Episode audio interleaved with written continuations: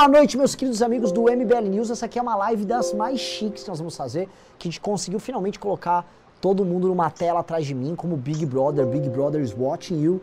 E tá aparecendo aqui na tela, não sei se o Reni tá conseguindo ver, o Kim ou o Arthur, mas parece que eles são tipo um exército e o Reni tá no meio, tipo um chefão poderoso, tá ligado?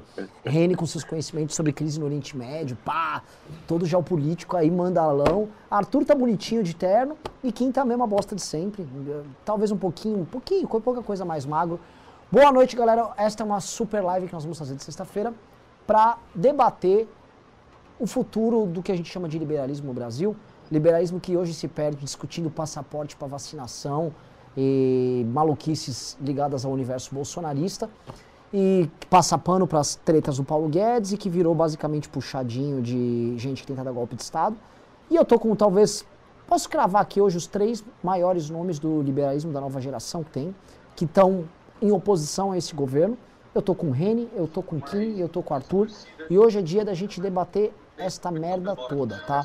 Porque o fato é, saiu pesquisa ontem, o IPEC, Lula com 48%, quase ganhando eleições no primeiro turno. O Bolsonaro derretendo e caindo com 23, ele já já tá na casa dos 19, 18, 17, a questão de, talvez até o fim do ano ele já esteja rodando nessa casa. E aí quando você imagina, ah, quem tá em terceiro? Tá o Ciro Gomes com 8. Né? Então a situação nossa é, é triste, é bizarra. Nenhum nome da tal terceira via conseguiu pintar. Mas a esperança simplesmente não pode morrer. Né? As pessoas têm que continuar perseverando porque algum tipo de alternativa tem que surgir. Nem que não seja alternativa alguma e a gente trabalhe para ir forte no legislativo, especialmente na Câmara dos Deputados no Senado, construir bases nos lugares e preparar uma oposição que não esteja na eleição presidencial, mas sim nas demais eleições que vão acontecer. Então, para isso, Uh, vamos debater hoje à noite isso aqui. Vou pedir pra galera que está nos assistindo, por favor, quer mandar pergunta, não mande por superchat, mande pelo Pix. O Pix é suporte.mbl.org.br. Então vamos começar esse bate-papo aqui na live. Eu vou passar a bola primeiro para quem? Quem tá mal? O Reni tá mais ligadão, então eu vou passar direto a bola pro Reni. Reni. e aí, meu, vai ou não aí, vai, caralho? Qual o destino aí do meio liberal? O que que nós vamos fazer? Que Esperando o Couto, hein? Porra, meu, 19 horas é 19, né? Meu, você tá num delay aí. É, tá um delay meio bizarro, Couto. Não sei o que tá acontecendo. Assim? Isso Vocês faz uns ouvindo, 10 gente? minutos já. Eu tô. É, então, o, o, Eu não tô ouvindo ninguém mais. Eu tô, tô ouvindo só o Reni e o Kim. É pra eu entrar no segundo link, é isso? Nossa. Você tá em outro que mundo. Cagada. Bom, Reni, você tá, você tá ao vivo, Reni? tô, tô, tô ao vivo. Tá, eu, tô, eu não tô ouvindo o Reni agora.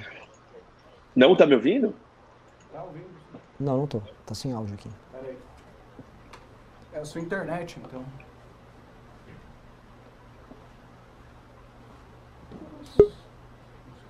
Eu não sei, eu tô com um problema técnico.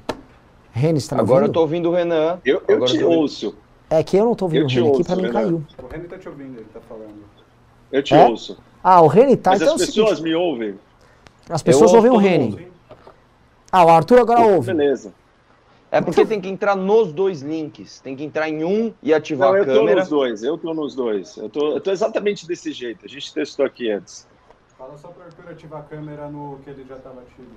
E você tirou o áudio aqui do Reni, que eu não tô ouvindo mais o, o Reni. É? Então vamos passar a bola logo pro Reni? Cara. Beleza. Eu falo passei, aí, né? Deixa eu falar. Tô, aí, aí, aí, você vai. Alguém ouve, aí alguém tá ouvindo. O pessoal que tá assistindo tá ouvindo. Então tá, então, Reni, passo a bola pra você. Vocês chegaram a ouvir minha introdução? Tá bom. Eu ouvi. Então, bola é tua, Reni. Desculpa, galera, tá muito ruim aqui. O, o Vitor Sono aqui se cagou todo, o filho da puta. É isso, passa a bola agora. Não, é, a sua pergunta foi sobre. É, as novas lideranças liberais, né? E tá eu acho que é, não, e é interessante que o liberalismo ele, ele ganhou um espaço, né? As pessoas começaram a se conscientizar. Tem uma tem uma força modernizante no Brasil de gente jovem, gente mais engajada, que é, caiu a ficha de que o único jeito de você modernizar um país, o único jeito de você avançar prosperidade, economia, é, justiça, é nós nos tornarmos mais liberais. E aí eu gosto de fazer essa distinção que é liberal com L maiúsculo, né? O liberal não é aquela coisa reducionista, liberal econômico, que só fala da questão é, do tamanho do Estado, mas liberal de verdade, que é um conceito muito maior de política, um conceito de, de Estado de Direito, é, é um conceito de democracia plena, instituições fortes, é, divisões de poderes. É uma. É um, é, vai, posso até dizer que talvez é uma democracia mais madura, e isso isso pegou, tá? tem, uma, tem uma parcela do eleitorado, tem uma parcela da população brasileira que está entendendo o que, que é isso e quer isso. E, obviamente, que o Bolsonaro vendeu isso, e esse é um dos grandes, das grandes mentiras eleitorais dele, que ele, seria é, um presidente liberal, que ele iria promover essas ideias, o que ele não fez, não está fazendo, muito ao contrário, né? O Paulo Guedes a mesma coisa, isso abriu um espaço, porque as pessoas compraram de uma certa maneira a, a identidade, a ideia liberal, mas não compraram, não tem um representante, não tem um representante. E aí eu acho que tem um espaço para nós, é, essa turma e galera nova que entramos na política com vontade de fazer a diferença, com o ideal de melhorar o nosso país. É, vocês aí, o novo, eu, enfim, tá todo mundo nessa mesma linha. E eu acho que nós vamos encabeçar o futuro dessa, dessa discussão no Brasil, que é uma discussão que vai crescer muito mais, é um espaço político que nós vamos ter cada vez maior. E, obviamente, que a gente, esse pessoal precisa ter uma representação. Eu acho que a gente tem essa é, a disposição, o conhecimento, a vontade, é, somos coerentes, estamos sendo fiel à nossa causa.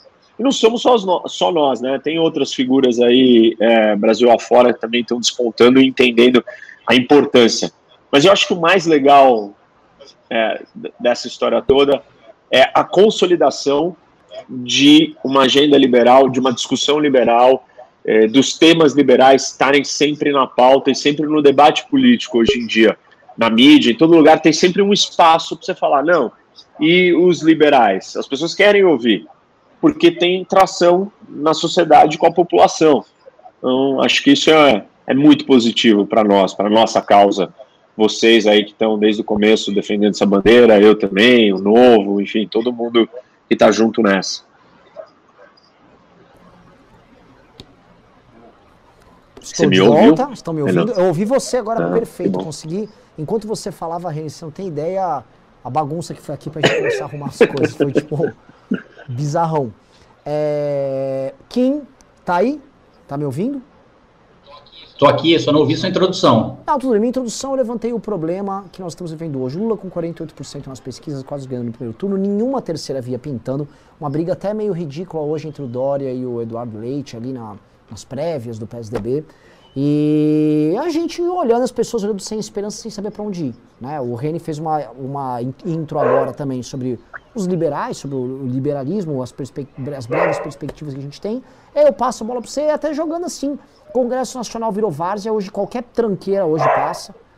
É, o que eram para ser colegas seus, especialmente parte da bancada federal do Novo, estão lá basicamente para fazer governismo, qualquer tipo de coisa que vem do governo federal, eles só tem que passar aquele paninho e operar em nome do governo. Então eu jogo para você. E aí, meu irmão, como é que estamos?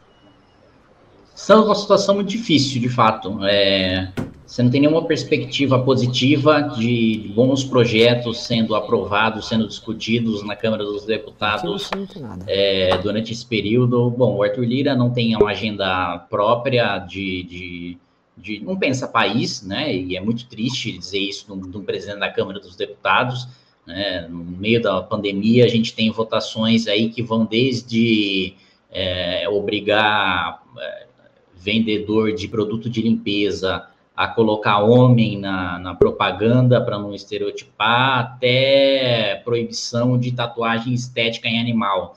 Nada contra, é, é, sei lá, essa questão aí de, de, tatuagem animal, mas é um assunto com uma comissão, né? Um assunto com, com né, um, debate setorizado da Câmara, não para o plenário, né, não, não para onde se debate os maiores temas do país, ainda mais no modelo de, de deliberação virtual que era voltado principalmente para lidar com questões da pandemia e, no caso, a principal, o principal problema, o principal legado da pandemia que nós temos hoje, né, o desafio é recuperação econômica, e nesse sentido o Congresso Nacional está indo é, na direção contrária, está né? Tá dando aval para a impressão de dinheiro do Bolsonaro, do Banco Central, né? o, a, a autonomia do Banco Central está basicamente se traduziu numa foto muito boa que eu vi do Braga Neto assando uma costela com o, com o Campos Neto e o, e o Ciro Nogueira, e expansão de, de, base monetária em 50%, inflação de dois dígitos, juros vai chegar em dois dígitos já, o mercado já está precificando isso, já sabe que isso vai acontecer. E, e o principal candidato das pesquisas é um sujeito que está, assim, a gente já viu, é, é, é a gente teve aquela sinalização inicial, né, de não, o, o, Lula vai voltar aí chamando liberais, né? O Lula vai voltar aí paz e amor, vai voltar indo para o centro, vai colocar um banqueiro de vice, não sei o quê. E o que a gente viu aí nas, nas, nas, nas manifestações do dia 12 foi o PT agindo de maneira extremamente vingativa contra a MBL, contra as forças que atuaram pelo impeachment da Dilma, jogando baixo, jogando sujo, fazendo acusações de, é, desde de chamando gente de, de neofascista até fazendo acusação de é, estupro, de agressão depois da manifestação, assim. E, e é, é esse grupo político que está em primeiro lugar nas pesquisas e que Vamos ser muito claro, né? É, o bolsonarismo entregando agora, né, oficialmente, a, a, a, assim, a entrevista do Bolsonaro para Veja, para mim, é ele entregando os pontos, é isso aí, vai ter eleição, eu vou perder mesmo, e o PT vai voltar. E, e nessa destruição da direita que o Bolsonaro promoveu, quem mais vai sofrer vão ser justamente nós, que vamos estar na ponta de lança né, de um eventual governo Lula. Quem é que vai estar lá para tentar barrar é, os principais desgraças, avanços contra a liberdade de expressão, avanços contra. E, e, os precedentes também criados pelo Bolsonaro, tanto na Câmara dos Deputados como na PGR, vai dar uma liberdade, vai dar uma atuação para o Lula. Vamos lembrar, o programa do Haddad e as resoluções do PT já têm defendido há algum tempo indicações políticas para o Judiciário e para o Ministério Público, desde a primeira instância, né, que eles chamam de controle social, controle popular do Ministério Público do Judiciário. Tudo isso, com os precedentes que Bolsonaro abriu, nas mãos do Lula é muito mais perigoso, nas mãos do PT é muito mais perigoso. A gente vai estar na ponta de lança disso com uma direita destroçada pelo Bolsonaro. Então, realmente, assim, as perspectivas não são boas e, e, e se não houver uma reação breve, né, desse, desse, chamado grupo de terceira via, em vez dessa, dessa brincadeira de parquinho que a gente está vendo, um querendo jogar areia no, no olho do coleguinha, no final das contas vai estar tá, tá todo mundo no parquinho e ninguém vai estar tá no jogo real, né? Que é o que está acontecendo, que é que, que, que o, o, único grupo político que está jogando jogo real é o petismo. No resto, o bolsonarismo está sendo usado de, de, de, de, o cadáver do Bolsonaro está sendo usado para pavimentar a estrada do petismo e de resto você não tem nenhuma outra força política fazendo frente relevante.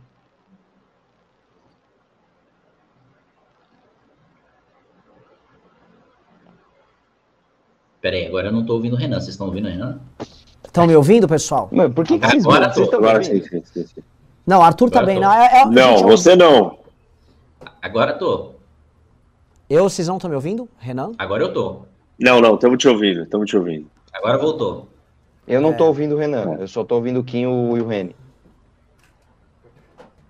Ah, gente, eu vou, eu vou sim, ouvindo, mas o Arthur, tá, o Arthur não está me ouvindo. Eu vou fazer e como ele vai me ouvir se eu vou chamar o, o Arthur agora, o, o, fala, Vitor? Fala o Kim vai falar pra ele. É, o Kim, fala pro Arthur que eu tô falando, que eu vou jogar. Coisa tá que coisa estúpida, velho. Que coisa ridícula, velho. Kim, fala pro Arthur, que o Arthur não tá me ouvindo, que. Puta, que eu até esqueci Arthur, que ia falar. Ele não tá te ouvindo, mas beleza. Fala você, Arthur. O que, que você quer que ele fale, ô, ô Renan?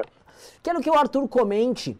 Ele que brigou agora com a Janaína Pascoal, tá tendo essas discussões todas. A gente está vendo uma série de pessoas que eram para estar tá do nosso lado, que supostamente estavam no mesmo lado da batalha, capitulando, e hoje a, a Genena Pascoal tá defendendo que, porra, a vacina não funciona e coisas desse naipe. Que que... E aí, meu irmão, como ele vê? A primeira introdução do Arthur também, igual vocês fizeram de vocês. O Arthur sumiu, o Arthur saiu de todos os, de todos os StreamYards aqui agora. Agora, agora Arthur, é o... você foi embora? Agora a gente está no caos total. Assim, essa, essa live é basicamente um resumo de como está o Brasil. Né? É, o Renan precisa falar uma coisa para reproduzir para o Arthur. O Arthur nem na live está mais. E, e, e, o Bolsonaro está fazendo rachadinha e o Lula vai ganhar a eleição. É isso que está acontecendo nessa live. É É isso. Que tragédia. Resumo. Que Mas tragédia. que ele não tá Que aqui. Eu vou, tragédia. jogar, eu vou jogar já minha pergunta pro Reni, então. O que, que, que que tá rolando, Reni? Vamos lá. Um dos cálculos que a gente fica fazendo é, pô, beleza, se o Lula vai ganhar, a gente não tem por enquanto ninguém pra ganhar a eleição pra presidente, não temos ninguém nem pra apoiar. Então o que nos resta é fazer bancada. Só que aí tem aquela coisa, pô, pra fazer bancada na Câmara dos Deputados é uma coisa. Eu fiz uma entrevista anteontem com o deputado, com o senador Alessandro Vieira, e a situação no Senado é muito menos dramática do que na Câmara. Acho que o Kim vai concordar comigo. Muita gente de primeiro mandato no Senado, uma composição muito menos centrão do que na Câmara. E agora vai ter eleição basicamente para um terço do Senado. Ou seja, vai trocar um terço do Senado e muita tranqueira vai poder sair. A gente que havia se elegido em 2014. E aí eu, a gente já, já se ventilaram, todo mundo vem comentando que o Reni é um possível pré-candidato ao Senado. Né, e é quase unânime aqui no nosso universo. Ah, apoia o Reni! Você não sabe, já tem Reni Minions rodando pra lá e pra cá. Eu falo, pô, mas, gente, eu, eu gosto do Reni também. Tem Que gente que me alegria. cobra, vocês não falam com o Reni. Eu falei, eu, eu, eu falo sim. Você Como sabe, né? não? Os caras tão, tão pistola. Falei, calma, calma. Então, o que, que nós temos? Reni, uma análise do Senado e uma análise que, do papel que pode ter. E eu posso jogar aqui, você na fogueira? Se você tivesse um Senado entre aqueles 81, o que, que daria pra fazer pra dar a brecada nas loucuras de um eventual governo Lula? Porque hoje, olha só, só do Pacheco insinuar fazer uma oposição através do Senado, ele já brecaria tudo da Câmara. E só está cedendo quem vai poder comentar aí por algum tipo de acordo que vem sendo feito com líderes partidários. Marrene, dá um gostinho do que pode ser feito um Senado de oposição aí.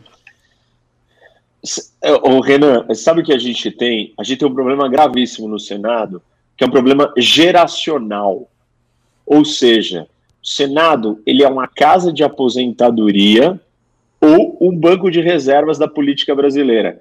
Então, os figurões políticos, eles não têm é, espaço mais em algum lugar, e aí o que eles fazem? Eles vão para o Senado, para ficar lá de molho, esperando a próxima janela para ele concorrer a algum cargo que ele acha que é interessante. Esse é um problema. É, o segundo é que quando ele termina a carreira dele, e aí ele vai se aposentar, ele fica lá, tipo, como se fosse uma, é, um, um trabalho, uma aposentadoria tranquila, num lugar que não tem que fazer muita coisa. Então, o Senado, que é a mais alta instância é, do legislativo brasileiro, né, porque ele vai revisar o que a Câmara vai fazer e tal. É, então, é, é a Câmara alta, e a Câmara que representa o quê? Os estados, não é a população, os estados, as unidades da federação, todas por igual. A combinação da federação nessa história é que faz, tipo, nós temos esse sistema que a gente tem. Então, o Senado é de extrema importância, que no, e no Brasil, infelizmente, ele foi é, cooptado ou acabou desse jeito, aí abandonado. E, e assim, para São Paulo, essa situação é ainda mais grave, porque nós, os nossos senadores de São Paulo, eles não apareceram na CPI, eles não tomaram nenhum protagonismo.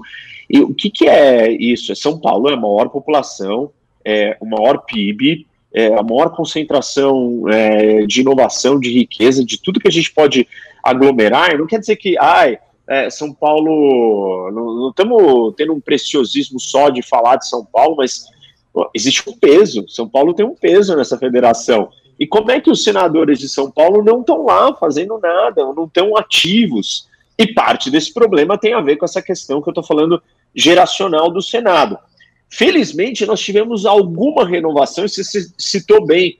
O Alessandro é uma dessas figuras. Então, em alguns estados apareceram gente nova, né? Novos entrantes dentro do Senado que deram um pouco de gás, um pouco de vontade de mexer com as coisas, é, de trabalhar, é, de colocar um ritmo diferente. E isso é extremamente importante. Se você tiver gente ali no Senado disposta a, a usar o poder daquela casa, você consegue fazer muita coisa. Você consegue travar a discussão toda sobre que a gente tem com o STF, né? Tirando a, a visão retórica, a narrativa do Bolsonaro golpista, do STF, nós temos problemas no STF, a gente sabe disso, faz tempo que a gente tem isso. Mas como é que você resolve isso? Não é fechando o STF, mas é, por exemplo, o Senado exercendo a sua função é, que foi dada pela Constituição de sabatina e aprovação, que não é feita direito, não tem contestação nenhuma. E não é só é, para os ministros do STF, mas vários outros cargos importantíssimos. O Senado tem esse poder de revisão, esse poder é, de brecar coisas. Eu acho que a CPI, apesar de todos, tudo isso que eu estou falando, ela mostrou que o Senado, de repente, coisas mais complexas, que na Câmara você precisa de muita gente, uma maioria muito maior, com centrão e tal, um jogo político mais complexo para passar e acontecer, no Senado ela pode acontecer mais fácil. E é o que eu tenho dito para as pessoas. É, eu quero ir para o Senado, por quê? Porque, meu, sentei num almoço com dois, três senadores, é, numa boa conversa, convenci dois a, a caminhar para um lado, você muda totalmente o rumo do Brasil. A proporção né, de 81, é, de uma casa de, com 81 é, legisladores, é diferente onde o Kim tá, 513 e tal, até mesmo na Lesp. Na Lesp tem mais gente. Eu e o Arthur estamos lá 94. Então, o Senado é mais reduzido com muito mais poder. É, ou seja, o impacto de uma coisa bem feita, uma pessoa que você mudou, você trava milhões de coisas, você muda o rumo do Brasil. É, e é por isso que eu quero estar no Senado, é, quero levar isso, quero levar São Paulo para um protagonismo condizente. Olha uma coisa, não sei se você já ouviu isso. Desde a redemocratização é, aqui em São Paulo, né, no estado de São Paulo, nós só tivemos duas exceções aonde o senador de São Paulo não era nem do PT e nem do PSDB. Foi é, o Tuma e o Major Olímpio. Só duas vezes na história que não era ou PSDB ou PT. Então, assim, e e tudo bem, né? Era o momento da polarização, só que a estrutura política do Brasil mudou. É, esses dois partidos não conseguem mais entregar o que nós precisamos, e eu acho que agora São Paulo precisa ter é, gente direcionada e focada com o projeto de Senado. Maravilhoso. E olha, acho que os problemas técnicos passaram, hein, pessoal? Só falta o Arthur, mas. Só é. falta o Arthur, tudo bem. O, Arthur, Arthur, Kim Kataguiri. Primeira coisa que eu queria comentar aqui, porque a gente jogou o desafio do Reni no Senado e você vai ter o teu na Câmara.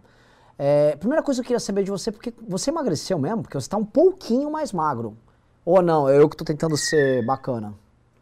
Não, né, na verdade eu tô cada vez mais bonito, cara. Cada dia que passa eu, me olho para o meu eu do passado, né? Como diria, como diria Vera Magalhães sobre Aires Brito, né? Ninguém se, se banha no mesmo rio duas vezes. Né?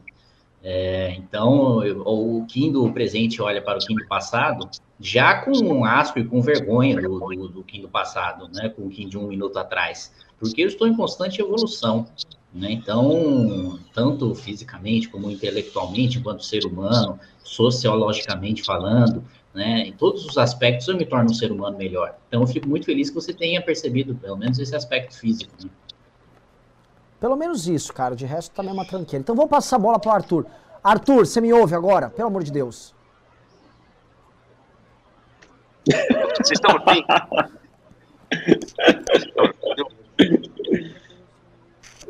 Eu tô te ouvindo, cara. Você ouve o Renan? Você não tá ouvindo o Renan, né? Então, um dia que.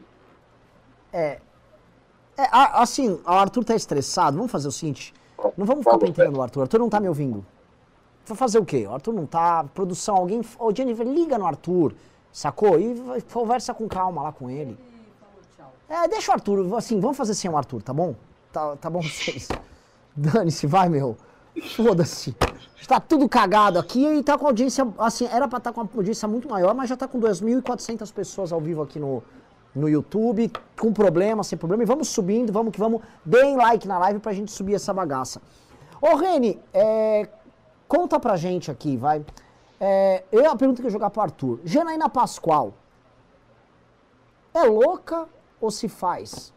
Como é que é o convívio com essa mulher? Porque assim, o Arthur tava envolvido com treta com ela e parece que a galera tá tendo que escolher seus caminhos agora. Todo mundo que meio que tentou fingir, agora não dá. Agora, ó, eu preciso falar para você não tomar vacina. Eu, e vai, e vai. Eles foram, e gente que a gente até considerava pô, esse cara não é bolsominion, essa galera já foi. Janaina Pascoal chegou a mencionar que queria ser candidata ao Senado, mas a própria candidatura dela já, já foi pro buraco isso aí, porque ela não é. Ela, ela era de segunda categoria pro gado, e pro público normal que achava ela normal, ela tá soando como uma doidaça. Como é o convívio com ela, com esses Douglas Garcia, Gil Diniz? A gente já sabe a perspectiva da turma, queria ver a tua. Meu, você sabe que é, a Janaína ela gosta de dizer que ela fala o que ela pensa e que ela não faz cálculo político. Isso é um discurso comum, assim, não sei, ela fala isso muitas vezes. Só que é, se, se ela realmente é, é autônoma ou independente, é, não faz sentido esses níveis de posicionamento que ela tem colada no bolsonarismo, principalmente em momentos assim que está muito patente que eh, o Bolsonaro foi muito além e que os próprios bolsonaristas foram além, é, em situações muito mais simples, ela às vezes dá uma, uma criticada meio, é, meio suave, assim, não direta. E aí, de repente, nessas situações como essa última que você descreveu aí, ela vai lá e defende. Você fala, não, não tem nenhum sentido. E de verdade, eu, todo mundo que eu conheço, que olha e tenta entender qual é a posição dela, não entende. E eu não entendo. Eu não, eu não sei o que, que, o que, que a Janaína pensa é, sobre uma série de questões, é, principalmente sobre a posição política.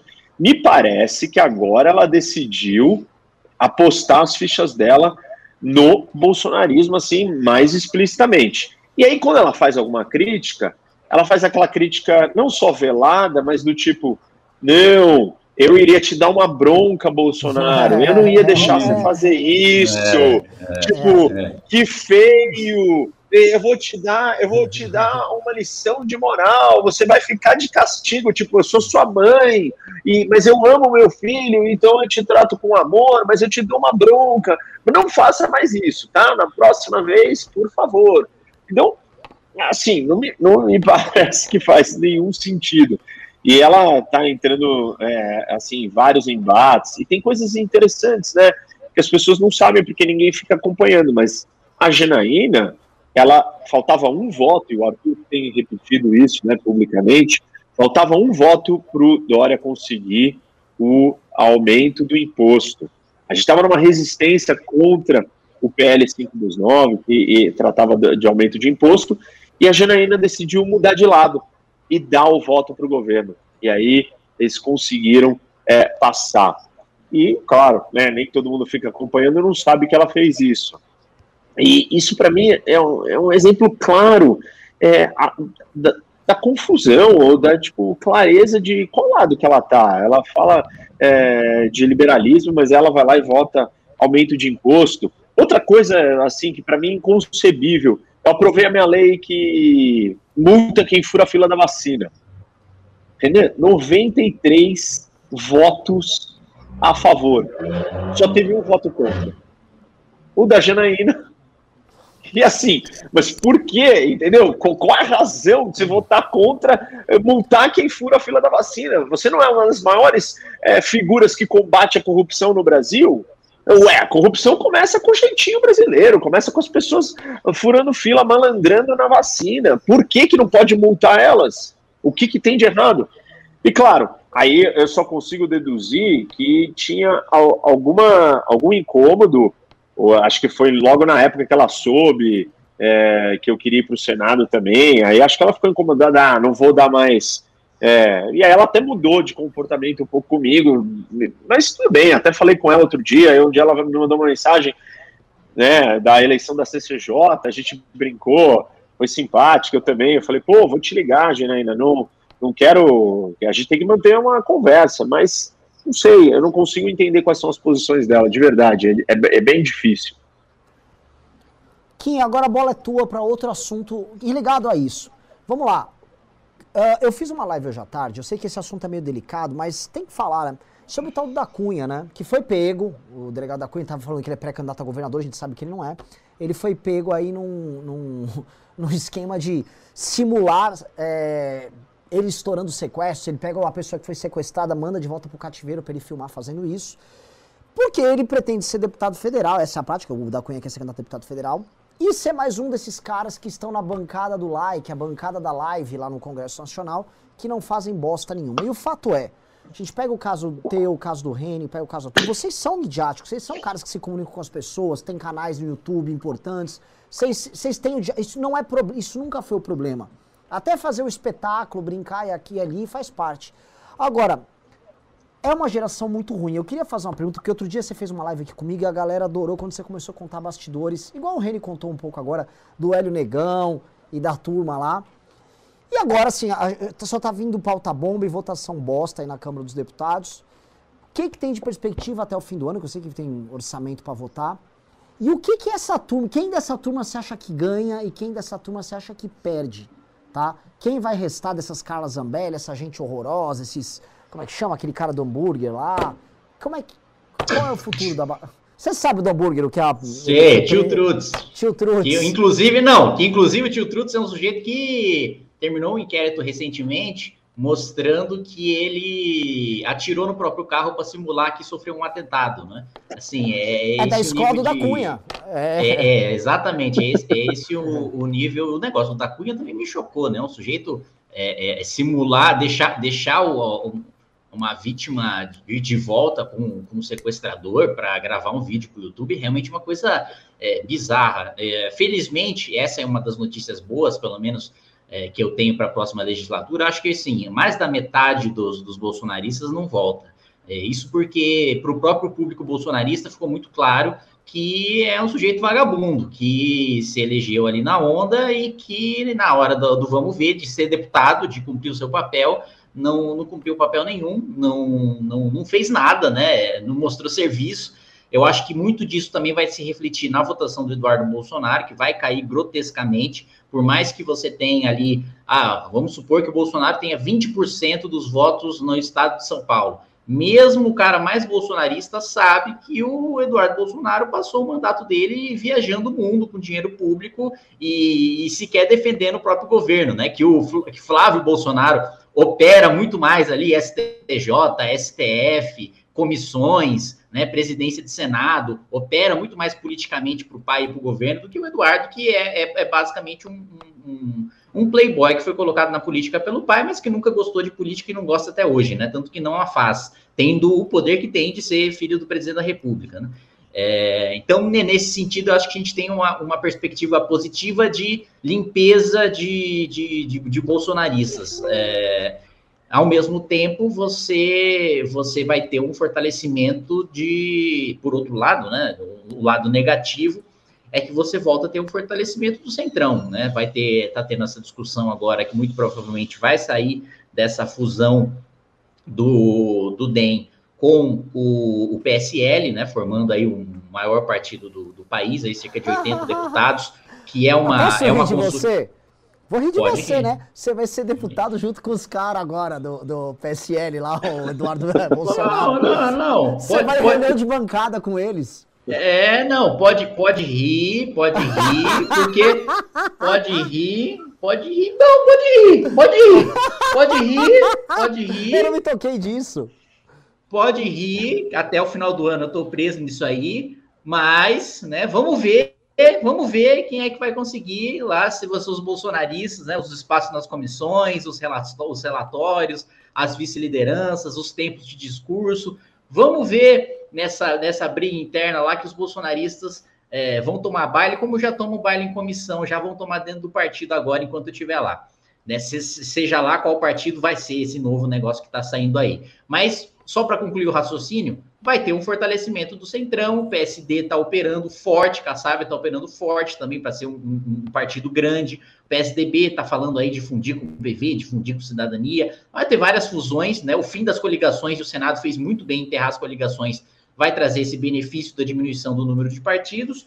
E mas infelizmente o Bolsonaro né, turbinou o, o centrão até não poder mais, né, mais do que qualquer outro presidente, e eles vão sair muito fortalecidos dessas eleições. né? É, continuando nisso. Eu queria, eu queria, Manda ver. eu queria, eu queria, eu não, eu queria fazer um comentário sobre o da Cunha, meu, porque eu acho que isso é, é, é uma, assim, é de uma gravidade. Não é só o absurdo do que do que representa e como o Kim descreveu aí, pô, você pegar uma pessoa do cativeiro, mas é um sintoma muito mais grave do Brasil, num nível uh, mas muito, muito severo, que é a questão do Estado de Direito, do uso da força, misturada é, com, a, com a ideia das milícias. Que, na verdade, assim, é, o Estado, ele existe é, e a função primordial dele é prover ordem e segurança. Então, o, o, a definição do Estado é aquela entidade que detém o monopólio do uso legítimo da força. E aí, quem que é a autoridade prática para usar a força? É a polícia. E você imagina que a polícia ela usa esse poder que ela tem, né, não a polícia como um todo, mas figuras dentro da polícia usarem esse poder é, para benefício pessoal ou para defender grupos de interesses ou para transformar isso num negócio. Esse é um dos sintomas mais categóricos da falência do Estado brasileiro. E o da Cunha é o ápice dessa história. Se a gente viu é, história de milícia, né, é, ligada ao Bolsonaro e tal, e todas essas, essas discussões, o da Cunha é um passo além até nisso. E, e o nível do absurdo de, de, dessa história mostra o quanto é, as coisas mais básicas no Brasil elas não estão não estão consolidadas. O Estado de Direito não está consolidado e a existência do Estado, que é prover segurança através do monopólio do uso da força, ela ficou sequestrada por figuras que usam isso para o seu bem pessoal ou para ganhar dinheiro do seu grupo ou para extorquir a população, né? no caso de uma milícia, o que, que a milícia faz? Ela vai lá extorque, ela usa a autoridade dela de usar a força é, ou prover segurança como um business, como um negócio pessoal.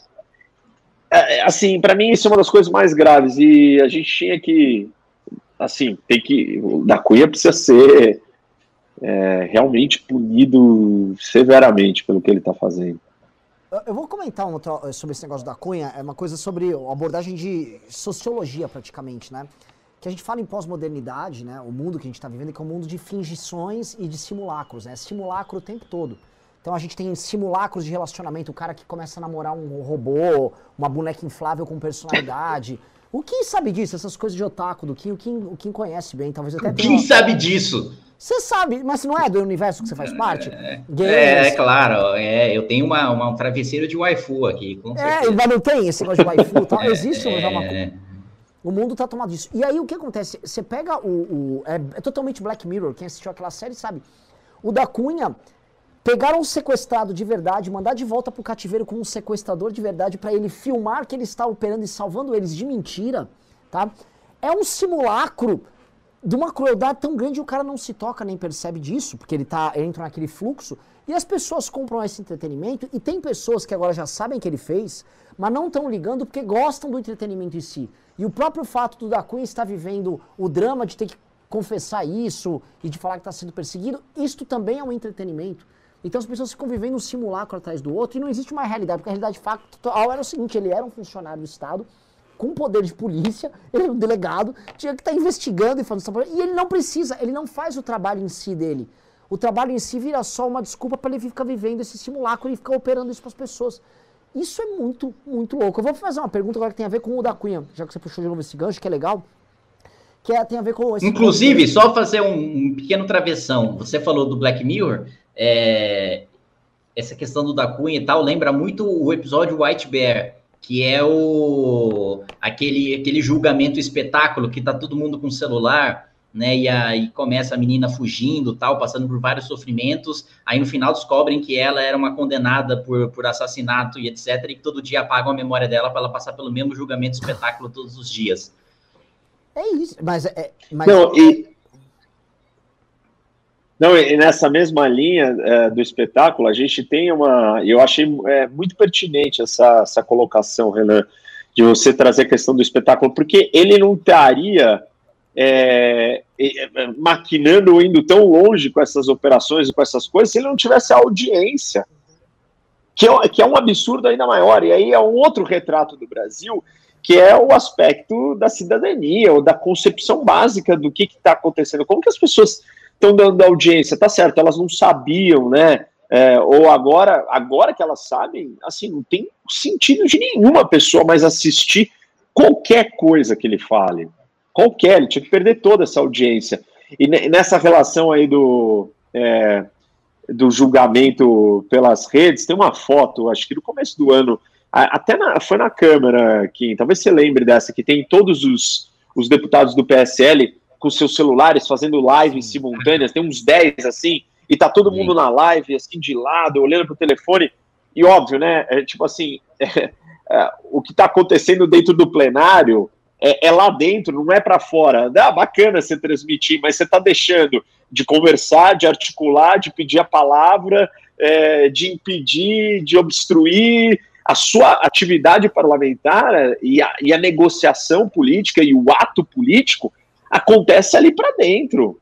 E, e, não você paralisado fazendo um show, contando para pessoas, é, estamos aqui, vamos votar agora, mas todos eles mobilizados nisso. E é um pouco dessa desse espetáculo que você colocou, Renan. É. E olha, achei legal. E, e, Rene, tanto essa imagem dos deputados bolsonaristas fazendo live no plenário, é, enquanto estava rolando uma votação importante, era a votação do COAF com o Moro, né? É, tanto isso é representativo, é representativo do que a gente está vivendo, que nessa votação, o que estava acontecendo? Enquanto os tontos estavam lá fazendo live dizendo que estavam lutando para manter o COAF com o Moro, não sei o que, não sei o que lá, quem mandou a medida provisória para tirar o COAF do Moro, que foi o governo, estava pagando emenda para o Centrão para tirar o COAF do Moro né, e mandar para o Ministério da Economia. Então, enquanto a política real estava acontecendo, os tontos estavam fazendo live dizendo: olha, estou aqui te defendendo, não sei o que, não sei o que lá, e tá passando. É, é, é, é, o Silent Protector ao contrário, né? Tipo, em vez do cara estar tá assim e o, e o, cara dormindo tranquilamente, ele está assim, de, de lado, deixando todas as bombas passar. A, a, vida real, a vida real estava acontecendo e ele estava no espetáculo, no show, vendendo que ele estava cuidando da vida real, enquanto a vida real passou, ele estava no mundo virtual e ele não, e o que ele vendia era uma mentira, porque ele não fez nada, como você disse bem. o que, que, o resultado daquilo é, é, é, surreal essa história. E ele é um retrato disso falar? daí também, né? Do, a gente está num papo Mano. de, na verdade, de Bauman né? A gente está falando em basicamente modernidade líquida, tal, mundo de narrativa. Porque, isso. olha só, se a gente for levar isso em última instância, o governo Bolsonaro é um governo, é, é um simulacro de governo, e eles falam, a palavra mais dita por todos os influenciadores bolsonaristas é o que? É narrativa. Quando alguém fala, olha, o, o Bolsonaro está sendo investigado por rachadinha.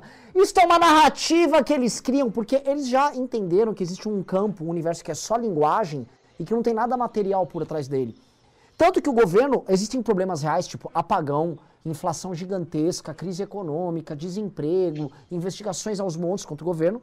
Só que ele está falando, por exemplo, voto impresso, ai, passaporte de vacina, que é um mundo de linguagem só. São polêmicas vazias e ele fica vivendo essa simulação de governo. Então as pessoas, o gado, por exemplo, ele vive assim, nossa, meu presidente está enfrentando o sistema, ele está vivendo uma camada de simulação e de discurso que é vazio, não tem nada por trás disso uma luta contra o sistema que é de mentira. E aí, só que por trás disso tem que ter uma máquina operando, gente trabalhando, programas de governo, decisões sendo tomadas, e elas não estão. E isso é, é, é muito, isso, isso, é absolutamente insano, porque basicamente as coisas estão andando, a gente está indo para um precipício, e a gente continua vivendo essas camadas aí só discursivas, né? Então, é, é, o governo do Bolsonaro, isso é uma coisa que a gente fala às vezes nas lives aqui, é o governo mais pós-moderno de todos. Eles dizem que são conservadores, reacionários, mas ele é o governo, na verdade, mais. Ele está lá na ponta. Ele é só linguagem. Ele não tem nada por trás. É, e até vou fazer uma pergunta para vocês baseada só... nisso, que é uma pergunta polêmica disso. É, passou agora. Não, mas é. O, manda, manda, manda, manda, não, fala, fala, fala, assunto, fala, fala, Não, não, fala, fala a pergunta e aí eu, eu, eu, comento no que você falou. E... Tá, que é o seguinte: o. Passou nesse novo código, essa reforminha eleitoral aí, essa proibição de policiais juízes, é, promotores, procuradores, delegados, etc., teriam uma espécie de uma, né, uma quarentena para participar de eleições. Eu vou, todo mundo ficou comentando, ah, é a lei para o Moro não participar de eleições. Dado o que aconteceu com o da Cunha agora e tantos outros que estão hoje é, legislando, ocupando posições e tal, eu quero jogar essa pergunta que é polêmica. Eu, Renan, acho que a quarentena faz sentido pra caramba, tá? É a opinião do Renan só. Mas quero ouvir de vocês, o que, que vocês acham? Mas e, então eu vou já começar rebatendo. Em que, em, em que base você acha que faz sentido? Por quê? Qual é o argumento? Eu acho que assim, a, a gente no mundo, a gente tem assim, as pessoas falam da liberdade em absoluto, mas ah, temos que falar das liberdades, mas assim, temos que olhar os casos concretos. São pessoas que são agentes do Estado que têm ou monopólio do uso da violência ou podem decidir a vida das pessoas através de investigações, decisões judiciais. No, em condições normais de temperatura e pressão, isso é normal. Mas a gente já vive num universo que está completamente espetacularizado pela própria noção de uso de redes sociais e num país em que esse espetáculo ele é levado à quinta potência. Né? Novamente, o caso do da Cunha é um caso único no mundo, mas a gente pode levantar tantos outros, posso levantar promotores que vivem de vazar os detalhes de uma, de uma investigação contra alguém só para sair na imprensa e ele sair de herói, tá? Tanto pro bem quanto pro mal, mas bem que isso é sempre pro mal. É, então, assim, num caso é. desses, como impedir que pessoas se utilizem do aparato do Estado destruam a vida de uma série de pessoas no caminho para pavimentar uma eleição para um parlamento ou para um cargo executivo, tá? Tô falando assim, a gente não faz leis para passar para um país é, é, fictício, assim, que a gente só trabalha como Estado. A gente está falando do Brasil, que tem um da Cunha fazendo isso, tem um Faur, que foi eleito mostrando o policial dando tiro na cabeça de gente postando no Twitter. Jogando isso aqui, colocando meu argumento. Entendi, entendi. Eu, olha, ser sincero, eu, eu ainda não tenho uma, uma opinião totalmente embasada ou, ou formada nesse assunto. Mas o que, que eu fico pensando? É, é, eu acho que é, é faz todo sentido isso que você está falando. É, a minha, talvez o ponto seja por que, que a gente não cria alguns critérios de coisas que não se possam ser feitas se ele quer pleitear um cargo público, é, público no sentido eleitoral? Então, pô, é, não, não sei se é tão difícil de criar obstáculos para não espetacularização ou não uso político da função. É, eu sei que é, é meio nebuloso tentar delimitar isso, até porque eu fico pensando assim, é, um juiz, um ministro do STF, ele não pode escrever um livro sobre o que ele sabe, é, e aí ele está comunicando. O que muda ao invés de ser o livro é ele, ele fazer isso numa rede, no YouTube. Claro que o caso do da Cunha é uma coisa totalmente fora do, do parâmetro, mas é, imagina. Ele não, assim, ele não, precisa nem disputar a eleição para estar tá errado.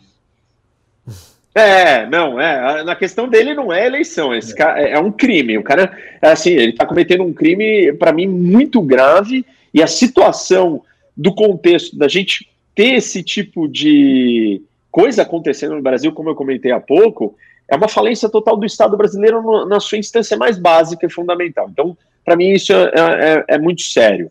Mas eu digo assim, dele competir eleitoralmente, não ele. Vamos usar um exemplo, vai, de um é, do ministro do STF. O cara foi lá, ele tem um conhecimento, ele está ali, ele tem uma vivência, e ele escreveu um livro sobre aquilo. É, o livro é um meio de comunicar uma coisa que ele vive lá dentro. E ele vai vender o livro. Ah, não, ele não pode vender o livro, é, ou ele não pode ganhar é, palanque ou plataforma porque ele conta o que a vida dele publica ali. Se, se ele pode no livro, ele vai ter que poder na rede social também. E aí o ponto que você está trazendo, né, Renan, é, é, a reflexão é a seguinte: então ele não pode fazer isso porque ele está usando isso é, para ganhar é, um espaço político. É, eu não sei, eu não sei se tem alguma coisa errada nisso. O problema é se ele, se ele deixar de fazer a função dele ou usar a função dele para um lado pessoal só. Porque eu acho que é impossível você não ter alguma consequência de ganho. Você dizer assim, o Kim, pô, o Kim tem um entendimento legislativo e ele não pode falar disso para fora, né? Quer dizer, isso não vai dar espaço para ele. Eventualmente, um dia ele não vai estar tá, é, na política e ele vai querer escrever um livro ou contar para as pessoas como é que é o processo legislativo brasileiro. Ele vai ganhar fama, vai ganhar espaço, vai ganhar mais popularidade por ter adquirido esse conhecimento ali. Não sei, Entendeu meu ponto? Eu entendi. Eu quero ouvir o Kim aí a gente pode ir rodando aqui, que esse tema é divertido. Isso, beleza. Eu acho, eu acho o seguinte: é, para mim, policial, promotor, juiz, é, só se manifestaria sobre casos concretos, seus ou alheios, nos autos, né? Isso é uma coisa até que, que a lei da magistratura, a Loman traz com certo rigor, assim, do, do sujeito não falar de caso alheio, é, não falar de caso que está acontecendo, mas na minha avaliação, manifestação devia ser só nos autos, né? O sujeito não deveria chamar uma coletiva, não deveria dar entrevista sobre o caso, porque não é o caso, né? Não, não, não é. Primeiro que não agrega nada, né? A elucidação dos, dos fatos, a investigação, nem, nem nada do tipo. E segundo, que abre brecha para mau uso, abre brecha para é, você fazer, um, utilizar um, um, cargo, uma estrutura de Estado, como palanque eleitoral, quando você devia estar conduzindo uma investigação. É, infelizmente, não é uma lei, a, nem, nem no caso da magistratura, que é mais rigoroso, não é, não é bem cumprido, não é bem seguido. É, para mim, era. É, até ministro do Supremo, né? Porque o ministro do Supremo dá opinião sobre tudo, fala sobre tudo. Aí eles dizem que a, que a lei da magistratura não se aplica a eles. É, é complicado. Para mim, aliás, para mim, a, a, discussão sobre o ministro do Supremo iria até além. Ele nem poderia, nem teria direito político, né? Ele não deveria nem poder disputar a eleição. Né? Foi, sentou uma cadeira no, no Supremo, para mim teria mandato, o Supremo não seria não seria parte do judiciário, seria uma corte constitucional autônoma, e o ministro, depois de cumprir um mandato, sei lá, de 10 anos, não pode disputar a eleição, perdeu o direito político, um abraço.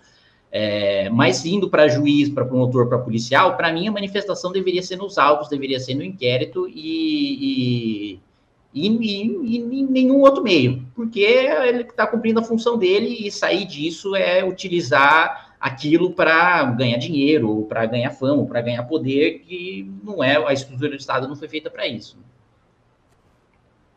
Eu, eu concordo, é, talvez, com a ideia do, do, ministro do Supremo, por ser um, a última instância de um poder inteiro e é um poder judiciário.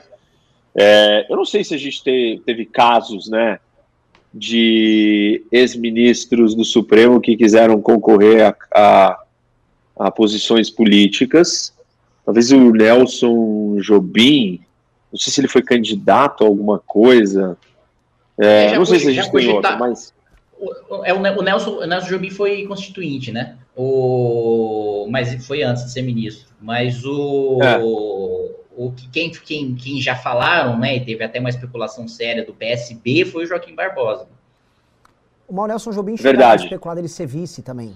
É, já, já teve especulação relativa ao jogo. Especularam, mas no final não foi. Mas assim, Sim. eu não sei se a gente teve um, um, caso disso. Então, eu acho que do Supremo eu, eu tenderia mais a falar, é, realmente, o Supremo é uma coisa especial e tal.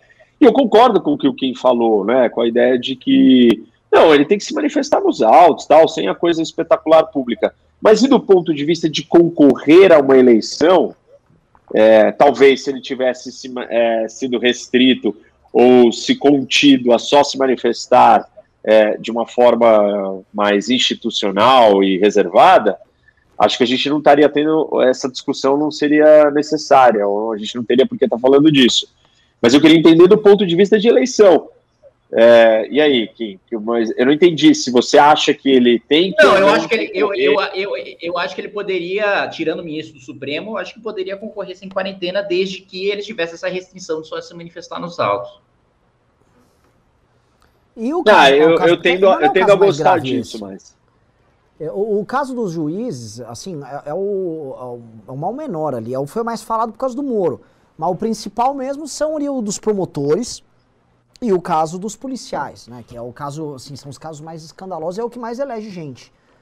É, é, a gente pega a gente que foi eleito, teve um cara lá, o Danilo Balas, acho que foi até o colega, o, o, o Reni, que ele, ele, é, ele ficou é. famoso por ficar. Basicamente, ganhou uma eleição porque ele ficava atirando umas fotos da Dilma em um stand de tiro. Né? O Farrur, porque ele ficava postando vídeo de vagabundo morto e pá, pá, pá, pá, pá. Beleza, não era vídeo dele. Vai lá. O caso do Farrur até defensável, vai. Agora, tem outros que foram eleitos fazendo. A Kátia Sastre, deputada federal, baseada num vídeo que rodou em rede social dela atirando num, num, bandido ali. Ela não tinha uma propositura, nada, e usaram ela de puxador de voto porque ela matou, matou um, um bandido. É, tudo bem, mesmo no caso deles, eu estou trazendo casos aqui, não são casos em que eles utilizaram a função especificamente para gerar esse conteúdo. O Farrur um pouco. Agora, teve outros, né? Eu posso citar o Gabriel Monteiro e o delegado da Cunha, que patentemente fazem isso. Patentemente fazem uso da estrutura ali para isso.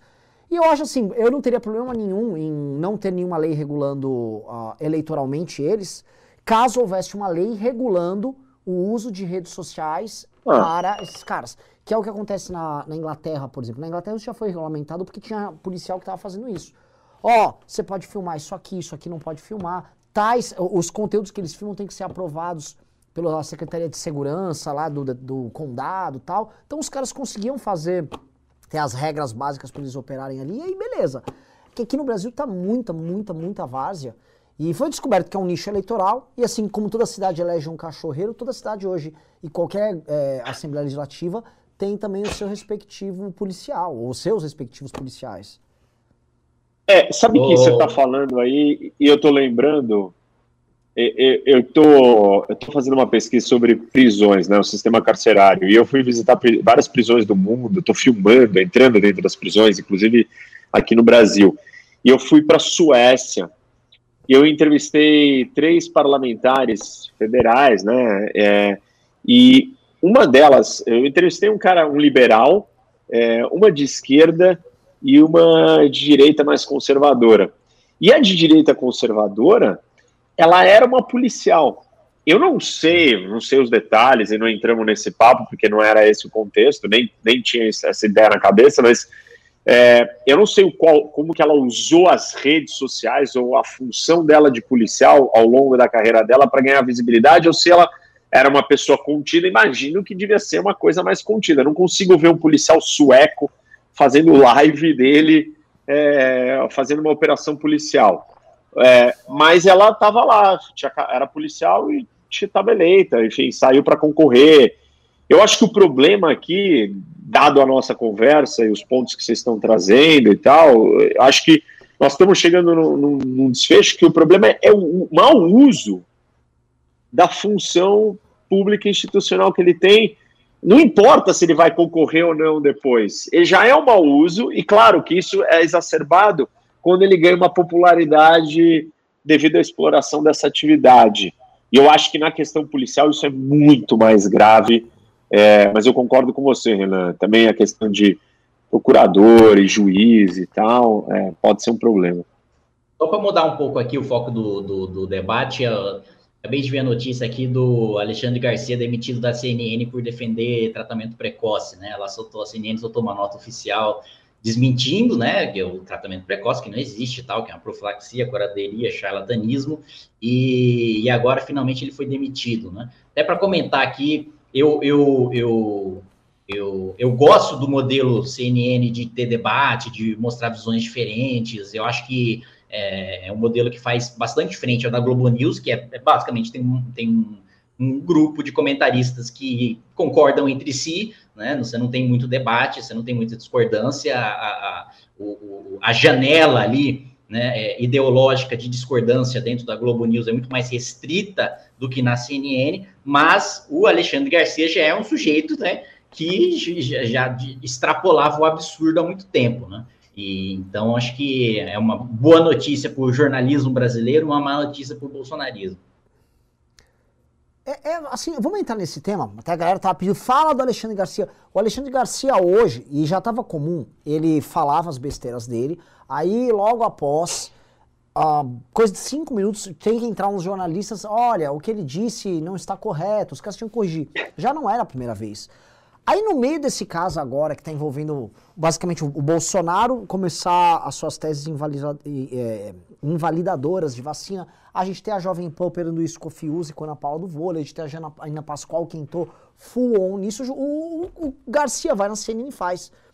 Aí eu vou entrar nesse, nesse papo agora que é, é interessante. Né? Eu não sei, Assim, a última vez que o Kim foi na Jovem Pan, a gente nunca mais foi convidado para ir em programa nenhum. A gente sempre deu muita audiência na Jovem Pan. Não sei se o Reni chegou aí nos programas da Jovem Pan recentemente aí. É... Mas o fato é, essas emissoras, a Jovem Pan é uma emissora bolsonarista, tem a Rede TV, um pouquinho da SBT. Cara, qual será o futuro dos influenciadores gadistas, sabendo que boa parte deles já está sendo investigada pela CPI, direto ou indiretamente? Tá? Isso eu conversei com senadores lá da CPI em off, aí que toda vez que você vai pegando, você vai chegando numa conversa, no celular que você pegou, você tem lá numa conversa que envolve o influenciador que está num desses veículos e que está sendo utilizado para falar bem do tratamento precoce A, B ou C que o governo estava defendendo, ou era um prosélito de uma determinada causa. O Kim debateu com o Caio Coppola, né, o Coppola sumiu depois disso, não sei a razão exatamente do sumiço do rapaz, mas o que eu quero comentar com vocês é isso. Vocês que, além de parlamentares, são também formadores de opinião, como é lidar com isso, tá? Com esses caras? Vocês conhecem, o Reni também conhece essa turminha aí, o Reni acho que tem, tem, convívio. Como é basicamente o universo que envolve eh, eh, esses influenciadores e como será o futuro deles, em especial num governo PT? Porque, por exemplo, a CNN, a gente sabe que ela é do Rubens Menin, ele é o dono da. Puta, qual é o nome daquela construtora? MRV. Da MRV. Tem contratos com o governo, era um cara muito próximo do governo PT e vai ser muito próximo do muito provável governo PT novamente. E a CNN vai lá flutuar como ela está flutuando hoje. A Jovem Pan não. Como é que a Jovem Pan vai fazer? Como é que esses influenciadores vão fazer? Vocês têm informações? Como é que tá o zoom, zoom, zoom disso? Passo a bola aí para os dois. É, Olha, pessoalmente... eu não sei, mas esse... Fala, fala aqui. Não, primeiro os senadores. Não, não. Não, não, agora você vai falar. Tá bom. É, eu não sei, mas eu acho que. Não sei, não tenho informação lá de dentro, mas eu entendo que é, o pessoal da mídia no Brasil ele sabe transitar. A Jovem Pan não tinha essa posição desse jeito, claro, né? Durante muito tempo ela bateu no PT, é, participou, ajudou, foi uma, um espaço mobilizador ali para tirar a Dilma, é, mas não, não tinha ido tanto para um lado só, né? Era crítico e tal. Mas eu acho que eles têm uma habilidade, acho que é, os veículos de comunicação têm uma habilidade de dialogar. Estamos vendo coisas para mim que são muito. É, vai, acho que. Um pouco mais rígidas ou radicais do ponto de. Assim, você tem a Globo tomando uma postura muito clara, a Jovem Pan tomando outra postura muito clara, posicionamentos que eu nunca vi assim, de você escolher mesmo e não ter que ter aquela política de boa vizinhança como muitos empresários no Brasil é, apoiam os dois lados. Vai ter o um segundo turno entre Lula e Bolsonaro, vão dar dinheiro para os dois ou vão ajudar os dois. Por quê? Porque, meu, tem que sobreviver entre quem é que. Uma visão muito pragmática. E as redes de comunicação sempre tiveram essa visão pragmática. Eu, eu acho curioso também. Eu tenho. Não sei como que eles vão fazer não consigo ver a guinada posterior. Vai ter que viver só do privado. E televisão é uma coisa muito cara, e com o crescimento da internet, os anúncios não vão mais para televisão. É, a Globo tem uma dificuldade tremenda em sobreviver. Então, não sei, é um modelo diferente, eles vão ter que se reinventar. Acho que a Jovem Pan se preocupa, o pouco que eu sei ali, ela está muito preocupada nessa reinvenção. Primeiro, de ser um canal que já é transmitido pelo YouTube, a maior presença dentro do YouTube, de uma rede social de um canal mesmo, né, de uma rádio, de um canal de televisão. Isso é uma aposta de inovação é, da Jovem Pan. Então, são modelos novos que vão ter que ser construídos de mídia para sobreviver nesse cenário politizado e polarizado e de você escolher o seu grupo, o seu lado. Eu acho que assim é, é a queda do, dos comentaristas bolsonaristas vai ser é, pior do que a queda dos, dos influenciadores petistas na época da Dilma, né? Porque é, eu me lembro quando a gente tinha embates ali de, de, por diversas vezes ali com o Brasil 247, Diário do Centro do Mundo, eles sempre davam um jeito de sobreviver sem o governo federal, com um contrato com a Câmara Municipal, com, com algum outro puxado, alguma prefeitura petista e tal coisa que os bolsonaristas não têm. Então, a blogosfera petista hoje, que circunda o presidente da República, essa vai passar fome, né? Eu não, não, vejo nenhuma, nenhuma saída, vai ser gente que vai ser, realmente, nunca mais vai ouvir falar nele, vai virar subassessor do cargo comissionado do vereador de São Zezinho da Esquina. É, agora, grandes veículos, né, como a Jovem Pan, eu acho que mesmo esses, comentar esses comentaristas é, devem perder espaço devem dar, devem dar, devem dar lugar para gente que, que faça uma crítica ao petismo mais qualificada. E eu acho isso porque é, vai ter uma demanda do público por mais do que quatro ou cinco comentaristas que tenham a mesma visão que não vai trazer grandes coisas a mais, assim, eu, eu não consigo, eu não consigo ver a Jovem Pan mantendo audiência no governo petista com um Augusto Nunes, um Fiuza e a Ana Paula, todo mundo falando que é só o, o ah, é o PT é ladrão, e é isso, sabe? Eles conseguem eu fazer uma crítica que... mais. Eu ah, eu não vejo. Eu não vejo. Eu, eu acho que eu, eu acho que eles vão precisar de coisa a mais para segurar Passar, a audiência ali. O que eu não vejo é eles pagando as contas com isso, mas é outra história. É. A Jovem Pan tá numa dependência do governo federal financeira atroz. Que é essa a segunda pergunta que eu quero jogar para você já em cima disso, o, o Reni também comentar. Porque assim, o que o governo federal fez agora, é, ele viu essa dependência que redes de televisão tem, mídias em geral tem, dessa verba do governo federal. Eles estão querendo aumentar para 450 milhões de reais agora, no último ano, a, a verba publicitária para eles investirem, ou seja, o governo está dando um, chutando pro alto e dane-se. E redes como a Jovem Pan, tão logo o Lula entre no poder, vamos supor que o Lula ganhou a eleição, tem lá o contrato, tu tinha, cara, eu não posso aqui falar essas coisas, mas assim, comenta-se que é coisa acima de 20 a 25 milhões só a Jovem Pan, que para eles é muito mais do que eles costumavam receber. E como é que vai ficar essa, será que vai continuar recebendo ali a verba? Não vai mexer em nada na independência ou vai tirar o Adrilles e botar, puta, sei lá, o, aquele canal Galães Feios lá, sabe, alguém de esquerda? Como é que vai funcionar isso? Porque eu acho que a porteira que o Bolsonaro abriu, agora, tipo, ó, a Rede TV é o seguinte, você vai botar o Lacombe e o Rodrigo Constantino. Puta, o PT vai ver aquilo lá e vai falar, meu, já que o Bolsonaro escancarou, eu vou escancarar também. Acho que não tem motivo para não escancarar. Jogo para vocês, o que, que vocês acham? acho que você tem um ponto aí real e extremamente preocupante, porque vai ser desesperador, né? Se a gente viver num cenário desse. E eu, eu ainda diria que eu não sei se a gente consegue é, recolocar o, o Brasil dentro de um polo de discussão normal, né? É como se você tivesse abrido uma caixa de Pandora e aí agora saiu, e por que, que você não vai ter mais gente que nos meios de comunicação que defende pontos extremos muito fora do padrão, muito estranhos. Não sei se dá para colocar isso de volta. É, não sei se. Eu entendo quando Kim fala que ah, tal, eu não, não vai dar para fazer uma crítica contundente ao, ao petismo. Pessoas que vão falar absurdos, mas existe uma audiência para esse absurdo, né? Que que essa parcela do bolsonarismo ela não vai sumir. Acho que ela vai estar sempre ali agora adormecida, esperando vir o um novo estilo bolsonarista, um novo tipo de, de figura da direita estridente e tal. Esse é meu medo. Eu acho que a gente tem que olhar muito para o que vai acontecer nos Estados Unidos com o pós-Trump. Eu tenho prestado atenção nisso, para tentar entender se a, a, esse trumpismo ele vai ter que ele vai voltar de uma outra forma com um novo Trump ou é o próprio Trump ou se não é mais o Trump mas vai continuar existindo um nicho político e se tem um nicho político vai ter um nicho é, de comunicação para essa galera mas não sei é, acho que é um negócio que a gente tem que prestar muita atenção porque vai ser muito ruim eu acho que esse paralelo aí com o Trump é muito bom. Eu não sei como é que tá a situação dele. Eu sei, a última notícia que eu li do Trump é que ele tinha sido vaiado no Congresso republicano por defender vacina. É... Mas eu não, não, não, sei como é que tá a relevância política, não sei como é que tá a articulação dele do partido, etc. Mas acho que vai ser um paralelo interessante.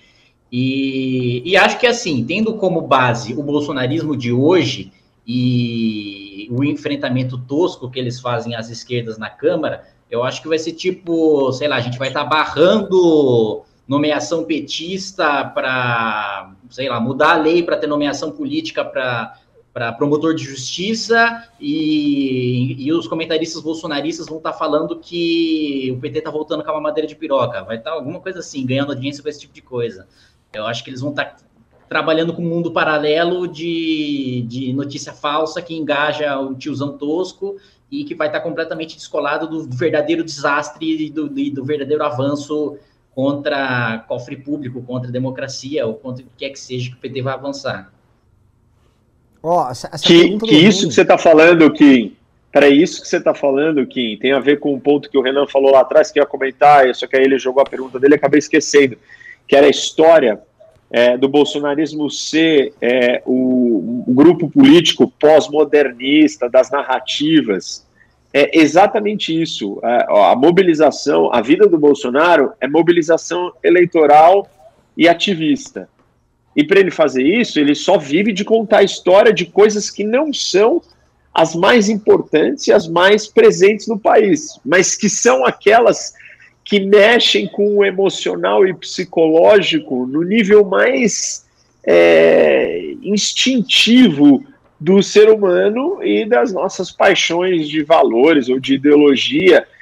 E isso é muito, mas muito é, problemático, porque, é, enfim, transforma a política num negócio mais ainda emotivo, naquilo que eu fico falando o tempo inteiro, que é a política brasileira ou é tratada como religião ou como torcida de futebol, e isso é muito problemático, muito grave, mas é, reforça é, essa discussão de nada com nada. E, e aí o que o Kim falou aí em algum momento, que ele comentou, é o Brasil pegando fogo e a gente discutindo as coisas mais inúteis do mundo é, em todos os lugares. E a discussão política no Brasil vai ser só sobre coisas inúteis que não tem nada a ver com a realidade dos problemas que a gente tem que resolver no dia a dia.